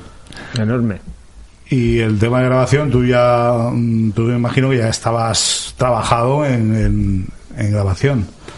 Sí, hombre, yo llevo haciendo maquetas y grabando mis canciones y haciendo arreglos y eso. Grabación para- en casa, me refiero. Sí, sí, con mis herramientas. Entonces, hasta donde pude llegar. Las baterías necesitaba un estudio con 8 o 9 micros para grabarlas Claro, bien y pues, sí. me hizo falta el hortelano, Luis. Y luego todo eso lo llevamos a mezclar y masterizar al Facu, ahí al Nuevo Estudios, Ajá. Que ya es un estudio profesional. Nos tiramos ahí una semanita ¿De sonido qué? ¿Cuál es tu contento, satisfecho? súper contento. Me encanta cómo suena, me gusta mucho. Suena muy bien, ¿eh? Sí que es cierto, sí que se nota ahí. Sobre todo, eh, yo creo que lo que más tiene es arreglos. Hay un montón de arreglos ahí que se nota que hay mucho trabajo. Aparte que puedes escuchar la canción y decir, al final son cuatro acordes y una línea de voz, porque muchos temas en YouTube sabes tú tocando el acústico o la guitarra, pero después en el disco hay un montón de arreglos que dan muchísima vida al- a los temas. Sí, o sea, los temas en acústico los hice porque había que generar un poco de, de material. Había tanto tiempo parado, claro, no podíamos quedar ni ensayar ni hacer nada juntos, que habría sido la idea mientras sale el disco y haberlo sacado antes el disco. O sea, retrasado un mogollón porque no podía sacarlo. No podíamos quedar, no podíamos ensayar, no teníamos herramientas. Así que los acústicos, los acústicos son lo que son, pues es un poco la esencia de la canción, Sí. coger lo básico, la letra que igual la melodía que es un poco lo más importante y los cuatro acordes para que no pierda tampoco rollo. Y, Y- el disco es otra cosa, los discos y el es otra producción. El disco es pop, pero es pop, tiene bastante tecno y tiene bastante industrial, ¿no? Bueno, un poquito de, de tema rockero, un poquito de tema industrial. Claro, aquí viene la tercera pregunta, que Xavi está pensativo. ¿Por qué pop? ¿O este toque pop o este giro pop? Es que no lo sé, yo he hablado con muchos es- es lo que te pedía en este momento la cabeza decir, es que quiero hacer esto, quiero romper con lo que más o menos había hecho hasta ahora. A ver, eh, yo he hablado con, con algunos amigos de radio, algunos músicos y tal, y muchos me dicen que es más rock que pop. ¿Sabes? Entonces no lo sé, yo te puedo decir los condimentos que yo utilizo, que, es- que pop es descarado que utilizo, rock también, hay música electrónica, pero no ya música electrónica como el estilo electrónico en sí, sino por los portamentos que utilizamos. El octapad, eh, los audios, instrumentos eh, y toda la producción que lleva exactamente. Y luego hay una base bass por ahí, luego hay otra que es Deseo y Prometo, que es el quinto corte, que utiliza acordes jazz con cuatriadas, con un solito que también le da ese aire. O sea, hay de todo, hay de todo. Hay música clásica, hay violines, hay pianos, hay de todo, un mogollón de estilos. Ahora, de alguna manera lo tenemos que catalogar y también que la gente lo pueda entender. Entonces, Quizás sea también un poquito por el- la mala costumbre esta que tenemos aquí en este país, ¿no? De ponerle etiquetas a todo. Claro. Yo ahí se lo dejo al público, que, que defina. Yo mm, lo, ve- lo, lo puedo decir, lo, lo puedo, puedo decir que puede ser pop rock igual porque es un poco más entendible para el público en general, pero uf, no lo sé, no lo sé. La gente dice que no lo sabe catalogar, que que no, no, está claro, exactamente, es algo un poco diferente. Qui- quizá- es lo que te iba a decir yo. Digo, quizás si la gente no tiene muy claro dónde catalogarlo, ¿no? O dónde encasillarlo, pues quizás sea bueno. Porque muchas veces también tendemos a eso, ¿no? Hostia, pues esto suena pop, pues ya no lo quiero. Esto suena rock, Claro, pues ya claro. no lo quiero. te No lo encasilla sé. mucho y, y te cierras muchas puertas. Ahora, también es verdad que a la hora de moverlo, yo me encuentro con la dificultad ahora de llevarlo a las independientes o a las discográficas o a los sellos y dónde lo encajas. Si, no es pop, ni es rock, ni es techno, ni es. ¿Sabes? Es como donde.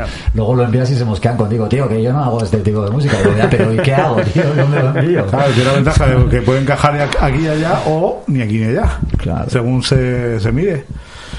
Eh, influencias. Es decir, mm, todavía si cuando hace 15 años componías para que salga con fuego, pues estaba claro, ¿no? O sea, estaba claro que nos molaba todos Pantera, Metallica, este tipo de cosas. Pero ahora, ¿qué, qué, o sea, ¿qué influencias ves tú que tienes? ¿Qué tenéis? A ver, yo creo que son las mismas que tenía, pero más ampliadas. Cuando, cuando tocaba con el que saluda con fuego, no sé si os acordáis que también ya utilizaba audios, instrumentos y sampleos. Ya disparábamos Sí, cosas, sí, había ya habían sampleos, sí. violines, ya habían pianos. Ya tenía, yo ya había estudiado en Madrid, ya había estudiado algo de jazz, había estudiado funky, había estudiado cosas, o sea, ya de por sí el disco ya era raro, la gente de metal tampoco te creas que lo entendía mucho, ya era como, hostia, tío, que cojones es esto. O sea, un poco lo mismo que ahora, ¿qué cojones es esto? ¿Sabes? Pero claro, con los años lo que coges es experiencia, lo que intentas es que en vez de raro suene diferente, ¿sabes? Y que las cosas pues, Sí, puedan llegar un poquito a más público en general. Dentro de esta música, digamos, más ligera o más, más accesible, en sentido de la palabra, en buen sentido de la palabra, ¿con qué grupos te identificarías tú? O sea, ¿sigues un poco la escena actual o ves que hay grupos por ahí pop que, hostia, qué guapos o simplemente lo que te sale y para adelante? Bueno, así que hay un par de bandas que me gustan dentro del pop en general ahora mismo. Una es Imagine Dragons, por ejemplo. Es un, un tipo de grupo que hace sus propios instrumentos con la electrónica. Igual mete un bombo y mez- mezcla tres bombos con tal y parece un bombo nuevo. O cambia los ritmos y no es el típico tupa, tu, tupa y hace otro tipo, se inventa sus ritmos, ¿no? Un poco por la originalidad y esa frescura que puede tener. Así que sí que me ha, me ha dado un- como una idea, una línea a seguir en ese Sí, como una nueva ¿no? visión, ¿no? De las cosas o... Claro, o, o un empuje a, algo que ya tenía yo en mente y ya que ya hacía antes con el que saluda con fuego, pero ya como más determinación, tío, esto está guay, encima ahora ya no es tan friki como antes, ¿sabes? Pero muchas influencias, influencias de todo. Yo me he dedicado toda la vida a intentar estudiar lo que he podido. Hace poco estuve un par de años estudiando en Seba Jazz y, y ya te digo, me Y- gusta cualquier estilo de música. Y músicos o grupos que te flipen de estos que tengas dos o tres que digas, buah. Muchísimos, muchísimos. Lo que pasa es que soy un tío que se cansa de las cosas. No, Sí, no, a mí me pasa igual. no puedo estar escuchando las mismas bandas toda la vida. Yo, las bandas que me gustaban de thrash y de metal, yo empecé con el thrash, el heavy metal nunca me gustó demasiado y a partir de ahí hacia adelante y acabé con el metalcore, ¿sabes? Y lo más extremo porque me cansaba de lo que iba escuchando y que buscaba cosas nuevas. Y, y de hecho hice alguna prueba para el grupo de metalcore Eso también en Valencia y me pasa igual con todo o sea iconos míos guitarristas cuando estudiaba mi época más fuerte pues me tocaba estudiar muchos guitarristas solistas ¿no? Mu- muchos pesados como Malmsteen, Paul Gilbert y toda esta gente Los que te gustan a ti. Las turras que ¿Has tú. visto? ¿Has visto? No, yo no los llamo turra, yo los llamo los chiquilicuatres. Pesados. Los chiquilicuatres. Los chiquilicuatres. Sí, son pesados, son pesados, de verdad. No, bueno, al final es una cuestión de gusto. Sí, a mí al final tanto virtuosismo llega un momento que me, Pues Steve Vai un ratito bien, pero luego... me, me, me torra un y poco. muy más y te cuento. Pero bueno, hay gente que tiene mucha clase, como yo, No, no, no, no, ver, yo, yo eso, yo eso no se lo, pero- no se lo Sí, la sí. mayor nunca, tío. Es una cosa, eso está más claro que el agua. No, a mí lo que me ha resultado curioso, tío, es lo que has dicho, los Imagine Dragons. Porque, a ver, sin seguirlo mucho, lo poco lo conozco yo personalmente, hostia, tampoco lo, lo, lo situaría como un grupo pop. es que el pop lo absorbe todo tío Ya. incluso el reggaetón también es pop ya o sea, es que eh, es lo que hablamos de las etiquetas. ¿Qué le podríamos llamar? Tecnopop o electrónico pop o yo qué sé. No lo sé. Para mí tampoco es el pop de Duncan Ya, no, ni no, de los no, 80, claro, claro, evidentemente. claro. pues, Afortunadamente. evolucionado. Ahora Sí, está sí, sí. Beyoncé y todas estas movidas que tampoco es el pop al uso, pero lo llaman pop, pues es lo Bueno, que lo llaman popularmente... O sea, directamente... pff, Bueno, lo llaman pop, o sea, o o como lo quieran llamar, pero ya está en de ese la circuito cultura, de superventas. de la cultura pop, digamos, como la. Coca-Cola, y ya está. Pues oye, para situarnos un poco, Xavi, Un temita, ¿no? vamos a pinchar un tema, si quieres. Muy bien. El single que es Pulso, que es el disco que ya... ¿A quién expulsas? el, el vídeo que ya habéis sacado, que lo podéis ver en tanto en la página de Vida como en, por hacer un poco de recuperación, redes sociales, YouTube, hay un canal de TNR, Tensión Resuelta, ¿dónde más estáis? En Facebook también. En todas. Instagram, Facebook, Facebook, Instagram, en YouTube, en Twitter, creo que y también. en Twitter y, y las cosas raras de TikTok y cosas de estas no. No puedo todavía con tanto, se me hace muy cansino todo esto y llevarlas al mismo tiempo, es mucho curro. Entonces, cuando pueda abrir más, pero primero necesito controlar estas, tío, y tener más o menos. me- todavía no he podido meter el, el- el último vídeo en Instagram por el formato de los cojones, tío. O sea, no he sido capaz. Llevo dos noches, dos, tres horas y no he podido, no he podido. Se sale entrecortado. Sea, con todas las medidas bien puestas, todo en su sitio, luego lo metes en el móvil porque es una aplicación de móvil, no lo puedes saber desde el ordenador y fallo. Y otra vez, y no puedo. Bueno, no pues si un problema lo convertimos de formato y lo que ellos pidan. A ver. Pues oye, para situarnos, vamos a escuchar Pulso, Venga. que hace honor al disco también, que se llama Pulso. Pues nada. Pínchalo, ¿sabes? Lo tienes por ahí en vinilo. Sí, señor. A ver.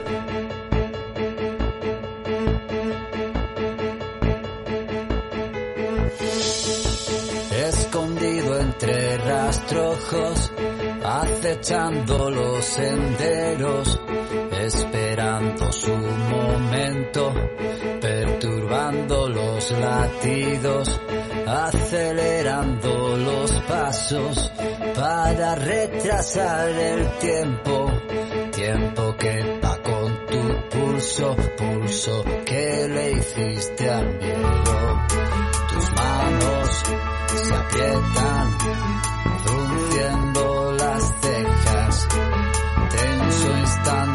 que enfrentar. Tras de ti, de brazos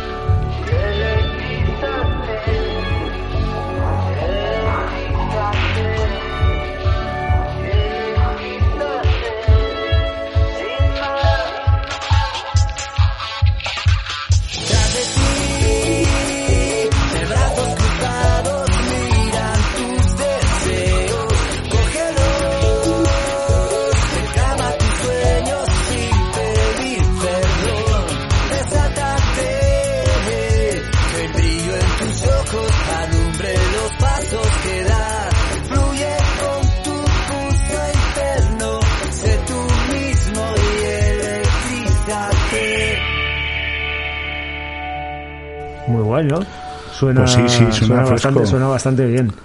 Suena fresco. Es verdad que es difícil situarlo.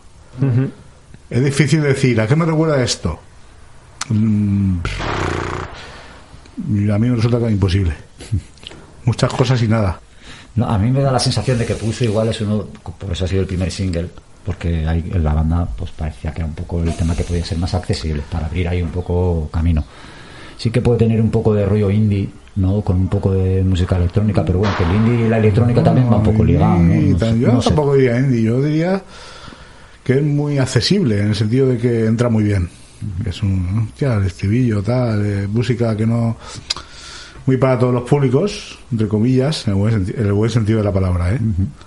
No en el sentido Disney. Y joder, se nota que hay un currazo ahí de tres pares. De sonido, de arreglos, de. Puede parecer simple, pero joder, que hay un, un trabajajo. Los temas son todos tuyos, ¿no? ¿O hay.? Sí, lo- los temas ya estaban, ya te- lo que te he comentado antes, habían algunos que había hecho para alguna productora, para algún sitio que aproveché y los otros cinco, cuatro o cinco canciones nuevas que aparecieron las hice en la cuarentena. Estaban ya más o menos ya todo bastante cerrado. Luego Eliseo y Tomás sí que aportaron pues su, su buen hacer en su instrumento. pero- sus líneas y sus historias. Bueno, yo es que este tema estoy muy quemado, muy quemado ya porque lo he escuchado, lo he escuchado, lo he escuchado, pues, sin exagerar, 300 o 400 veces en dos semanas.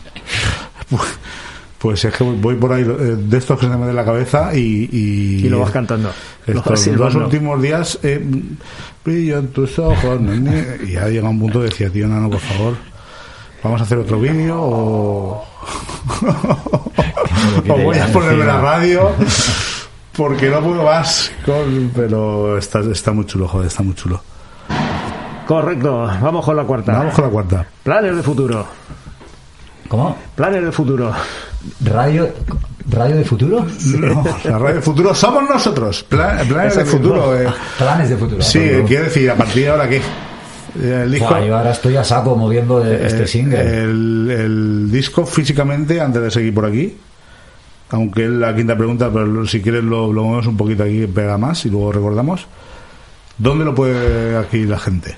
Pues este mismo sábado, sábado 20, Este mismo sábado que es hoy, eso es, vale, aparece ya físicamente, el disco físico. O sea, que hoy es el día que, que decimos que aquí, que ya está que ya es en primicia mundial, señoras y señores, Exactamente. con todos ustedes, Pulso de TNR.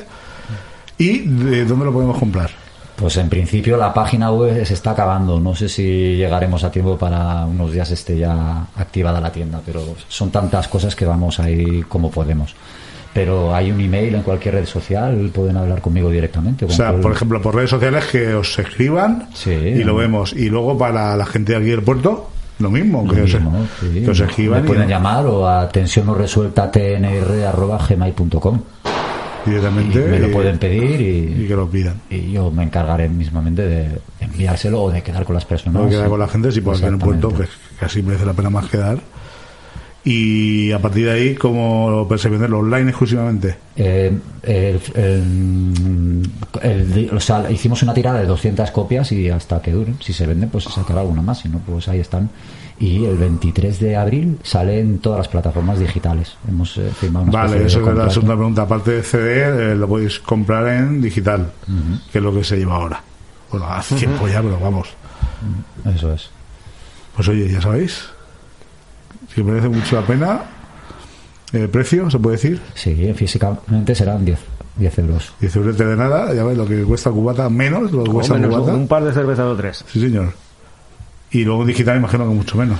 Pues no tengo ni idea todavía, porque es que lo, lo lleva la, la editorial, tío. La, pues, la CD Baby, que es con los que trabajamos. Entonces, mm, creo que es, un, es 0,99 cada canción, creo. Sí, Un- suele ser un euro cada canción. Suele ser un precio bastante estándar. Sí. En otras plataformas así más grandes y tal, es lo que suelen más o menos costar. Es que está en proceso, porque como va todo digitalizado, te van dando Ajá. unos pasos así. Estoy en el tercer paso. Y entonces ahora están en el paso en que tiene que. el la inspección ya está pasada, las canciones están comprobadas y todo buen rollo. Y ahora está en el, en el proceso en que lo tiene que aprobar Spotify, el YouTube Artist, todas las plataformas. Y se tiene que distribuir en 170 plataformas, creo que son. Entonces eso tarda de dos a tres semanas, creo que es. O sea, te tienen que revisar todo, contenidos de letra, no sé qué, tal, llegan y como los yankees. Parental has visto. Exacto. Aquí ha dicho brillo en tus ojos. Chan, chan, tienes que cambiarlo. A paso que vamos, chico, cualquier, Ya te- ya te digo. cualquier día te sorprende. Así que todavía no sé exactamente el precio final. Me imagino pues que será eso, 0,99, un euro cada, cada canción. Y que bueno, que al principio pues pues estará a la venta, pero no creo que tardemos mucho en liberarlo tampoco. Quiero decir que, que luego pues me imagino que lo pondremos para que se lo pueda descargar la gente y pueda escucharlo Sí, cuando después de un tiempo prudencial, pues. Pues eso, ¿y cómo lo estáis moviendo? ¿Cómo vais a moverlo? Pues ahí en ese aspecto me estoy encar- encargando yo un poco del tema, haciendo lo que puedo. Ya tenía experiencia con Deflote y, y con algunas cosas más, ¿no? Y con el que saluda de, de mover el tema. Eh, antes de, de sacar el disco lo, lo movía a editoriales y a, y a discográficas en general. Y ahora, como no hay discográficas, Y ahora me toca la parte de mover el single por los medios de difusión, webcines, fanzines, eh, revistas digitales, todo este tipo de historias y ver un poco cómo responde la gente y si quieren echarme una mano. Normalmente te suelen contestar como, vale, pero mira la oferta que tengo. Publicidad, tal, sí, sí. Sí, te bueno, escucho el disco, pero claro, eso- cuesta tanto, tanto. Eh, Eso no cambia. Eso es una de las no cosas que no han cambia. cambiado de toda la vida. Que bueno, que también está bien, ¿no? Que Es lo que hay, cada uno tiene su trabajo. hay que planteárselo y, ver qué repercusión puede tener cierta gente. y Igual es hasta económico, ¿no? Hombre, yo lo que sentido. tengo muy claro es que no vale con sacar el disco. El disco hay que Bueno, promocionarlo, hay que- si no te lo comes con patatas. Hay que llamar a todas las puertas y romperte los nudillos llamando. Y después ver lo que pasa, pero hay que hacerlo. Y eso Sí, es un sí. currazo que te va a llevar meses. Es un currillo. Un currillo que son tres semanas antes y tres semanas después del disco, por lo menos, como mínimo, para mover todo esto. Sí.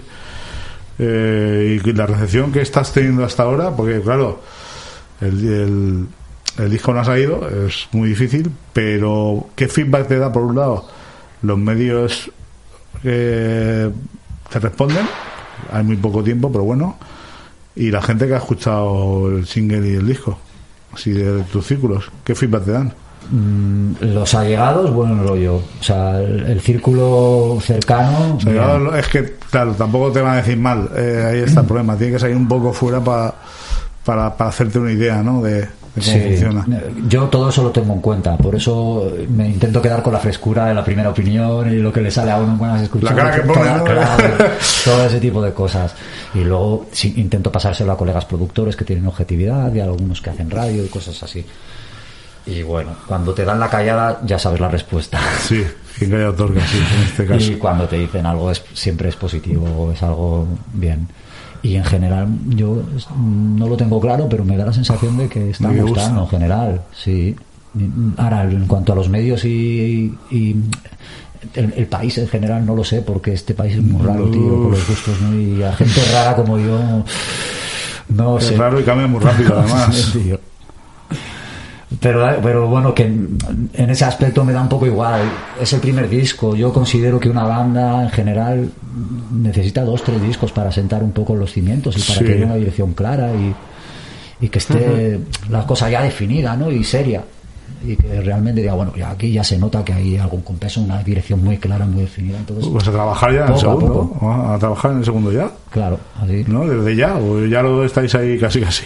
Hombre, yo, yo ya tengo ideas de, hace unos meses y ahora estoy con todo este mogollón, no, no puedo, pero en cuanto pase un poquito esto, enseguida hay que primero intentar salvar el verano si nos dejan tocar, porque claro, es que- vivo de esto y Es necesito que actuar. es una gran incógnita esto. ¿eh? Estamos en una tesitura un poco... uf, Parece que a partir de ahora, de mitad de marzo en adelante, abril, parece que el tema de salas y cosas de estas se va a empezar a mover otro poquito. se parece porque, pero ya veremos. No, no, Claro. no, he dicho parece. He dicho parece. Parece, pero no por, Muy no, no por la sala ni nada de eso, sino porque claro, está la cosa que igual vamos bien que vamos otra vez para atrás. Efectivamente. Y no sé hasta cuánto aguantaría cierta gente, claro, porque esto es como todo. Yo no hablo de la música, hablo en general. Así que nosotros esperemos que esto vaya para adelante, por lo menos, coño, un poco de cancha al mundo del espectáculo en general y con ciertas medidas, aunque tenga que ser, y para adelante, ya está. Y bueno, ahora te, te vamos a hacer la pregunta difícil, va. Eh. Se agachan. La más difícil de todas. La, segunda más difícil. La segunda más difícil. Joder. Anécdotas. ¿Alguna anécdota que te ha pasado o os ha pasado eh, u os ha pasado eh, en este tiempo de tensión no resuelta?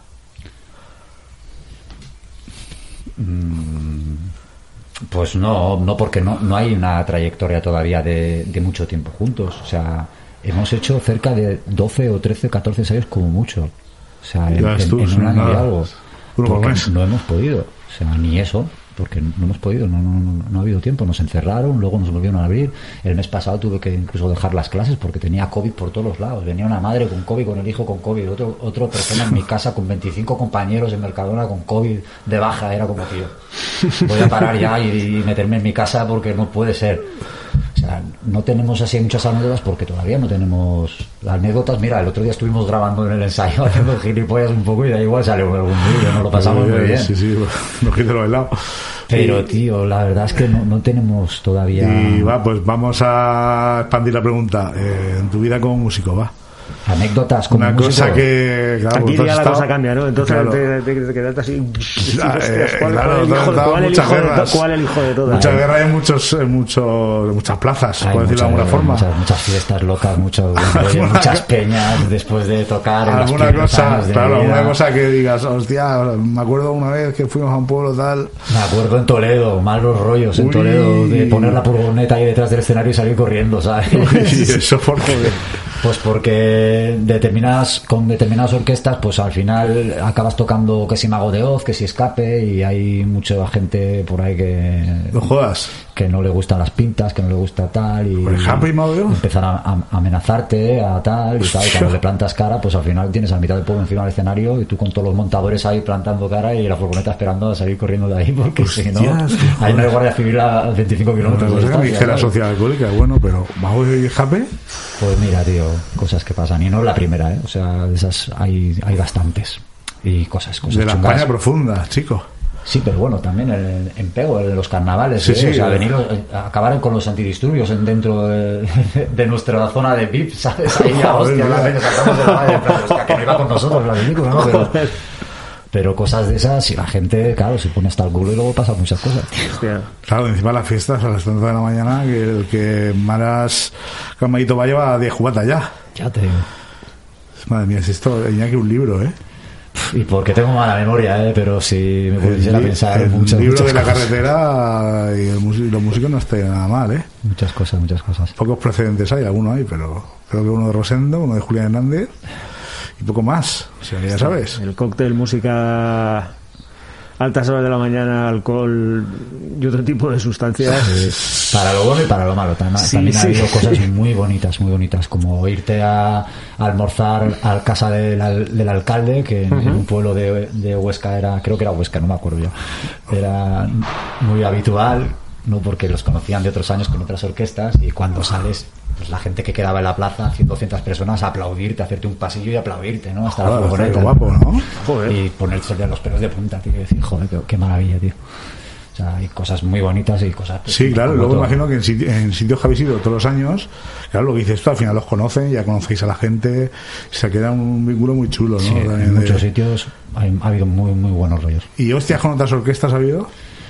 A ¿O ver, con otros grupos o...? Eh, yo personalmente soy el típico bicho raro en todo y en esto también. En el mundo orquestil es un rollo muy de alcahueteo y de cotilleo y de, y de mucha movida y entre, entre orquestas. A mí eso siempre me ha traído al pairo. Y de hecho, eh, conozco mucha gente y más me conocen a mí que yo a ellos porque no me importa mucho la peña, siempre he ido a mi rollo.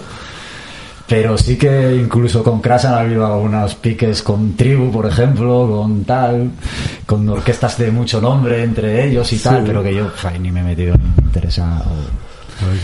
Pero ya no, ya no por la gente en sí, igual por alguna persona en concreto, ¿sabes? Porque los músicos en general no El- trabajo. los, los egos del músico, ¿no? Y del... Bueno, un poquito. Hay muchas cosas. De ahí, todo hay. Hay muchas cosas. Hay gente que, que lo lleva a la sangre, tío, lo de las orquestas y sobre todo por la zona de la Safor y tal. Al final vive de Sí, eso la zona de Castellón y... Uf, eso, Sí, todas las orquestas de, de 100 años, de estirpe de, de músicos de orquestas y tal. Y ya ves. Sí, para, ya te digo, para Crash, tío, en algunos pueblos fletaban autobuses para vernos, tío, incluso, ¿sabes? O sea, son... Joder. Sí, que, que, que tienen mucho, mucho auge y muy... Mucha, le da mucha importancia al rollo de orquesta, orquesta o grupos covers, como lo quieras llamar, porque ya no es lo mismo, ya no es Ya, ya claro. no es Monte Carlo, las orquestas llevan otro rollo. Sí, sí, pues ya sabes, ya sabes, Iñaki, un libro. Pi- Piénsatelo. Nosotros te hacemos aquí un especial y hacemos una presentación. Eso tiene que que te cagas. Bueno, pues chicos, si queréis, como ya hemos anunciado, vamos a sortear un CD de TNR. Efectivamente. Para vosotros y vosotras, que llevamos Oh. una temporadita de sortear No, cosas, de regalar eh, cosas. estamos que lo regalamos, Estamos lo que lo regalamos lo regalamos todo. Entonces, atención, atención. Vamos a hacer la siguiente pregunta. Vamos a poner un post y entre todos los que respondáis y todas, el siguiente programa, pues anunciamos el ganador y le hacemos entrega del fantástico CD de Tensión no Resuelta. Correcto. La pregunta va a ser que, bueno, la ponemos en el post, pero ya decimos. ¿Cómo se llama el disco que viene a presentar hoy Tensión Resuelta? Que es su primer disco. El disco se llama Pulso, ya lo sabéis, ya lo hemos dicho, pero bueno, lo preguntaremos y entre los que contestéis. Bien, Pues- los que contestéis bien. entre los que contestéis, no pongáis pulse ni pongáis la pulso, No, no, pulso. Entre los que contestéis, pues, ¿sabéis? Eh, y ahora, mm, para irnos, si queréis, pues ponemos otro tema. Bueno, antes que nada, si quieres decir alguna Ah, bueno, cosita sí, más. vamos a recordar de redes sociales. Efectivamente. TNR o tensión resuelta, o lo buscamos por los dos. Tensión no resuelta, yo creo que aparece. Tensión resuelta. Estamos en Facebook, lo tenéis en YouTube, en Twitter, en Instagram. Y de momento ya está. Y bueno, que no está nada mal. Ya, Eso ya. mucho. Directamente en Google lo buscáis y os saltará seguro. Oye, lo de tensión resuelta, ¿por qué? Bueno, pues yo creo que el nombre del grupo tiene que, tiene que tener que ver con, con las personas que, que lo comportan, o sea, que, que lo forman.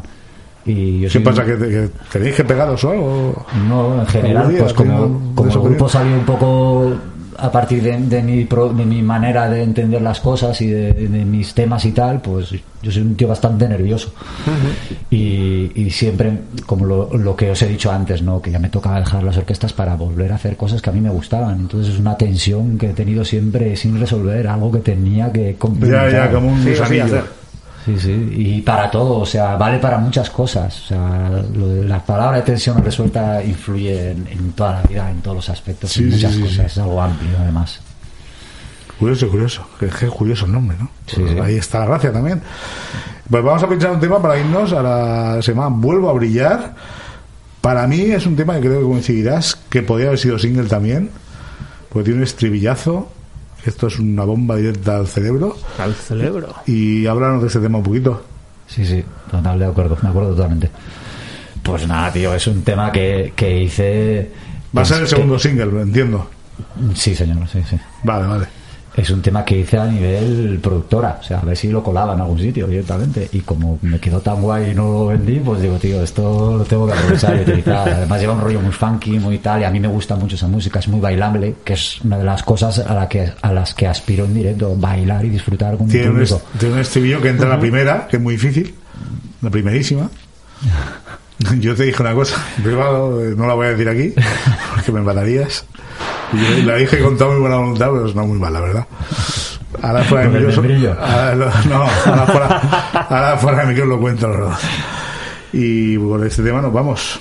Así que, pues nada, un placer. Enorme. mm, enorme haberte tenido aquí por TNR, porque voy detrás de ti dos años ya. Ya te digo. No por este proyecto, sino por, por- porque eres un histórico de aquí el puerto de los músicos.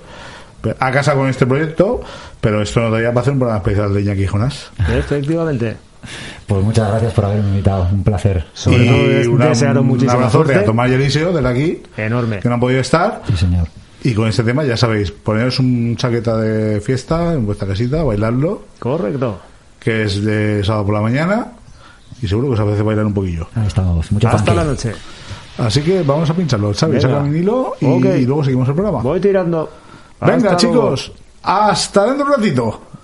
Adiós. Cuando quiero, cuando no estoy muy perro, me arreglo, me pongo camisa y chaquet. Me acicalo y me envuelvo en Chanel, de punta en blanco y negro, ya sabéis. Cuando salgo, no sé cuándo entro. Y si entro,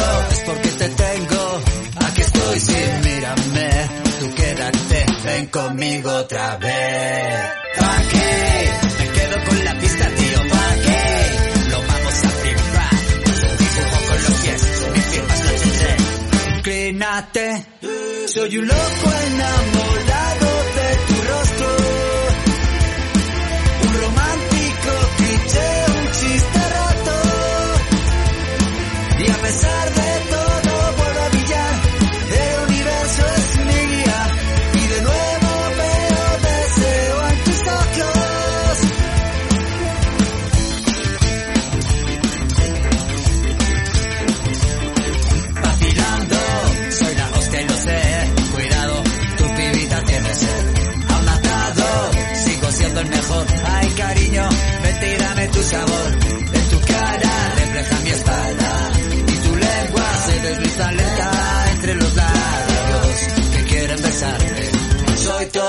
que quieres.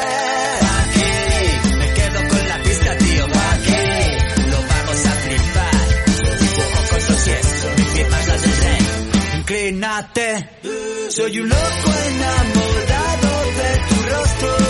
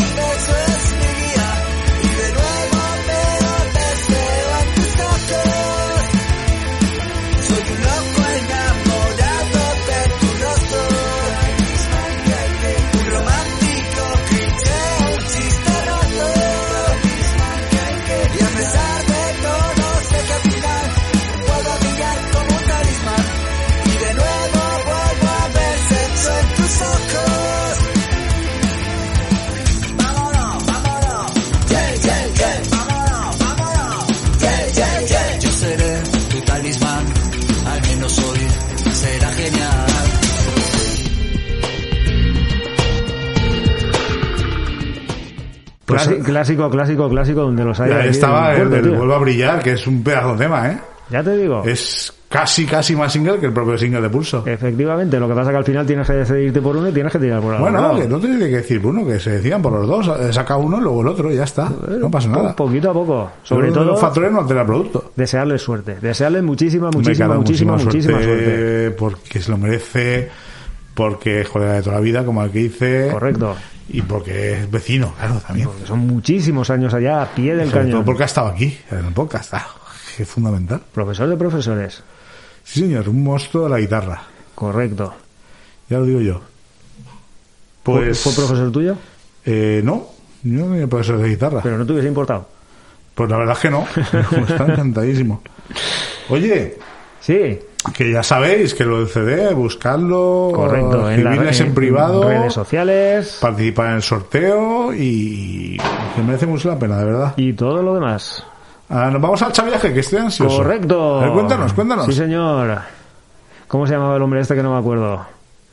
Eh, Sáez, Juan, no, Juan Pedro Sáez. efectivamente, ibas por ahí antes. Sí, sí, sí, Eh, sí. Yo, ta- yo también me Por acuerdo. aquella anécdota de Michael Jackson. Porque Correcto. esto de Michael Jackson, ¿no? Tengo aquí apuntado. John P, John P, sí, algo, algo parecido. John P, John P. John P, John P, pero bueno, como hemos estado hablando toda la semana de que le, de que que has producido el videoclip a, Sí, hoy iba un poco de pop y de videoclip. a nuestros Producido amigos, y pues... videoclip a Resuelta, primero por lo menos. Correcto, pues claro, eh, ahora mismo quizá ya no tenga tanto peso como tenía antes, pero yo creo que sí que hubo una temporada muy grande, allá a finales de los 80, primeros de los 90, en los que prácticamente casi todo el mundo estaba esperando que la estrella de turno lanzase su, su videoclip. Además se, se anunciaban a bombo y platillo como sí, nos gustaba decir a nosotros. del, del Black or White aquel fue Correcto.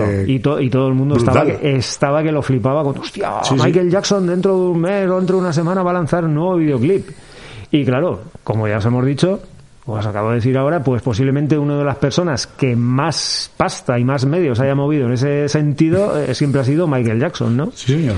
Y entonces, pues eso, ¿sabíais que tengo aquí tres, cuatro puntualizaciones de tema de los videoclips musicales de Michael Jackson? Por ejemplo, en el tema del thriller, Sí. tenemos que esta producción está considerada como cortometraje, o sea, su videoclip original duraba 14 minutos Sí, sí, es que es un cortometraje. Y el presupuesto era 800.000 pavos.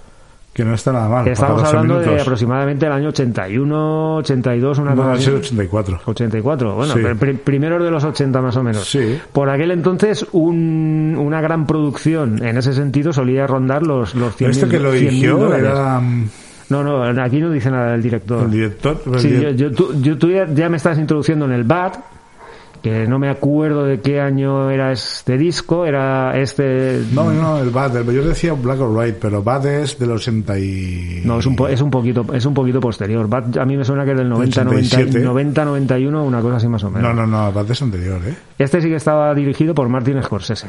Nada menos. Nada más y Ah. nada menos. Ahí te lo llevas. Y estaba basado en la película West Side Story de 1961. Sí, señor. Luego tenemos el Smooth Criminal. Tema... Correcto. temas, ¿eh? Los sonidos que se escuchan al principio de esta grabación de Smooth Criminal son los latidos del corazón del propio Michael Jackson. Es que es, te digo que era un monstruo el tío. Sí, ¿eh? señor, ya te digo, sin ser muy admirador suyo, pero bueno, era un- una auténtica cabeza pensante que siempre estaba Sí, dándole sí. vueltas a todo este tipo de rollos. nosotros, pero al revés. Sí, que no somos unos cabezones, pero cabeza huecas. Sí, es verdad. Black or White, este es el que sí, que, que que- tú dices, mira, correcto, es de 1991. Además, ese vídeo tuvo fue un avance en el tema del Sí, tecnología digital. el morphing. El morphing se puso, perdón, el morphing se puso de moda gracias a ese vídeo. Que hay un que van cambiando las caras, se hace un tigre, no sé qué, las cosas. Correcto. Yo nunca he visto. Además, con la inestimable Con participación de Macaulay Ma- Macaulay Culkin. Sí, señor. el niño de los cojones. El niño Que niño terminó mirado. tornando en Yonki. El dinero, papá, dame dinero. dinero. Billie Jean. Sencillo de. Michael Jackson lanzado en 1963. Ah, pues Primer- entonces el cine es anterior, tienes razón. Yo- a mí me sonaba que era 81, El disco, una cosa así más o menos. no sé. Billie Jean fue el primer videoclip de un artista negro en la MTV. Ya ves tú de cosas, ¿eh? Bueno, la antigua lleva muy poquito tiempo, entonces. Pero Claro, claro, claro. La MTV por aquel entonces molaba. Ahora no lo sé, hace mil años que no la veo, pero es una puta. La última vez que la vi era una puta Sí. Jackson era negro entonces. Eh, sí, También. claro, efectivamente. Ahora ya no sería negro. Bueno, ahora ya no, y ahora ya no es nada. te falta el gordísimo, ¿no? Remember the Time. Ah, no. En la cual aparece Eddie Murphy y Hostia. la modelo Iman encarnando a. al. ¡Ay! al faraón Amenhotep y a la reina egipcia Nefertiti. Pues no sé de eso. ¿Y no es, O sea, ¿no es el de Bidit? Mm, ¿Perdón? Bidit. Pa, ¿Cuál? Sí, mira, ese creo que estaba por aquí metido también. Ah, It, correcto.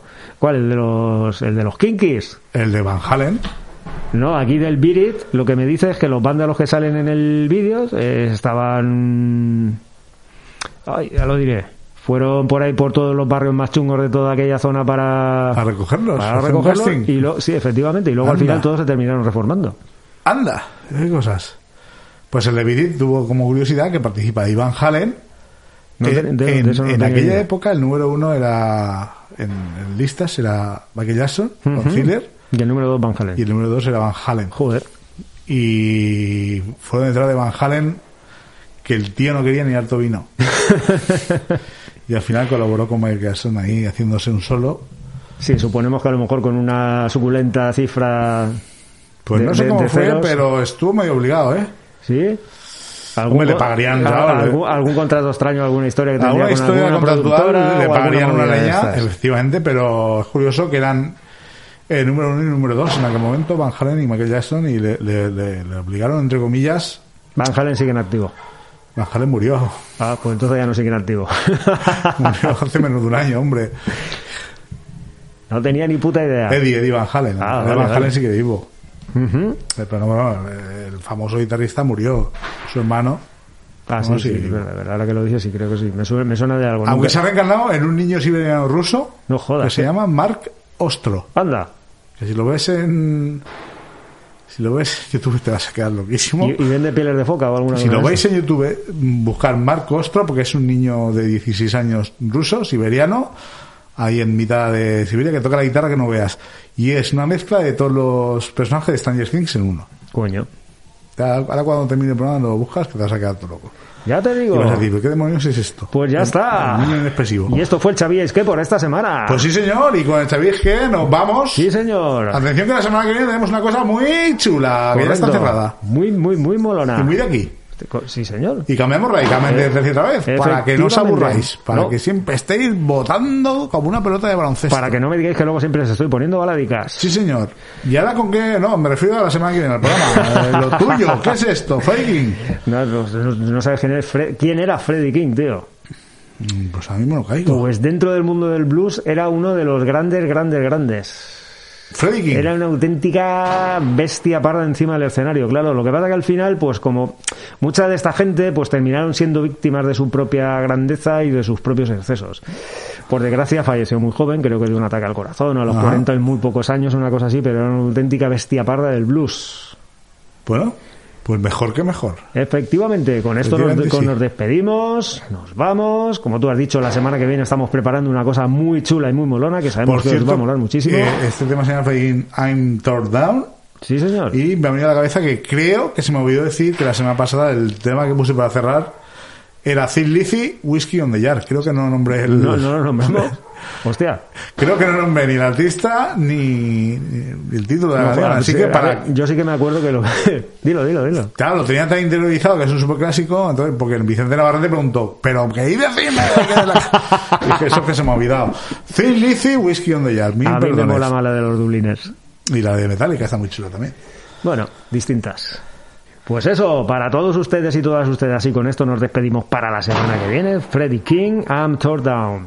Pues eso, Un hasta la semana que viene, temazo. chicos y Familia, chicas. la semana que viene más, mejor Y el 26. y lo fliparéis. Eso es. En colores. ¡Hasta luego! Un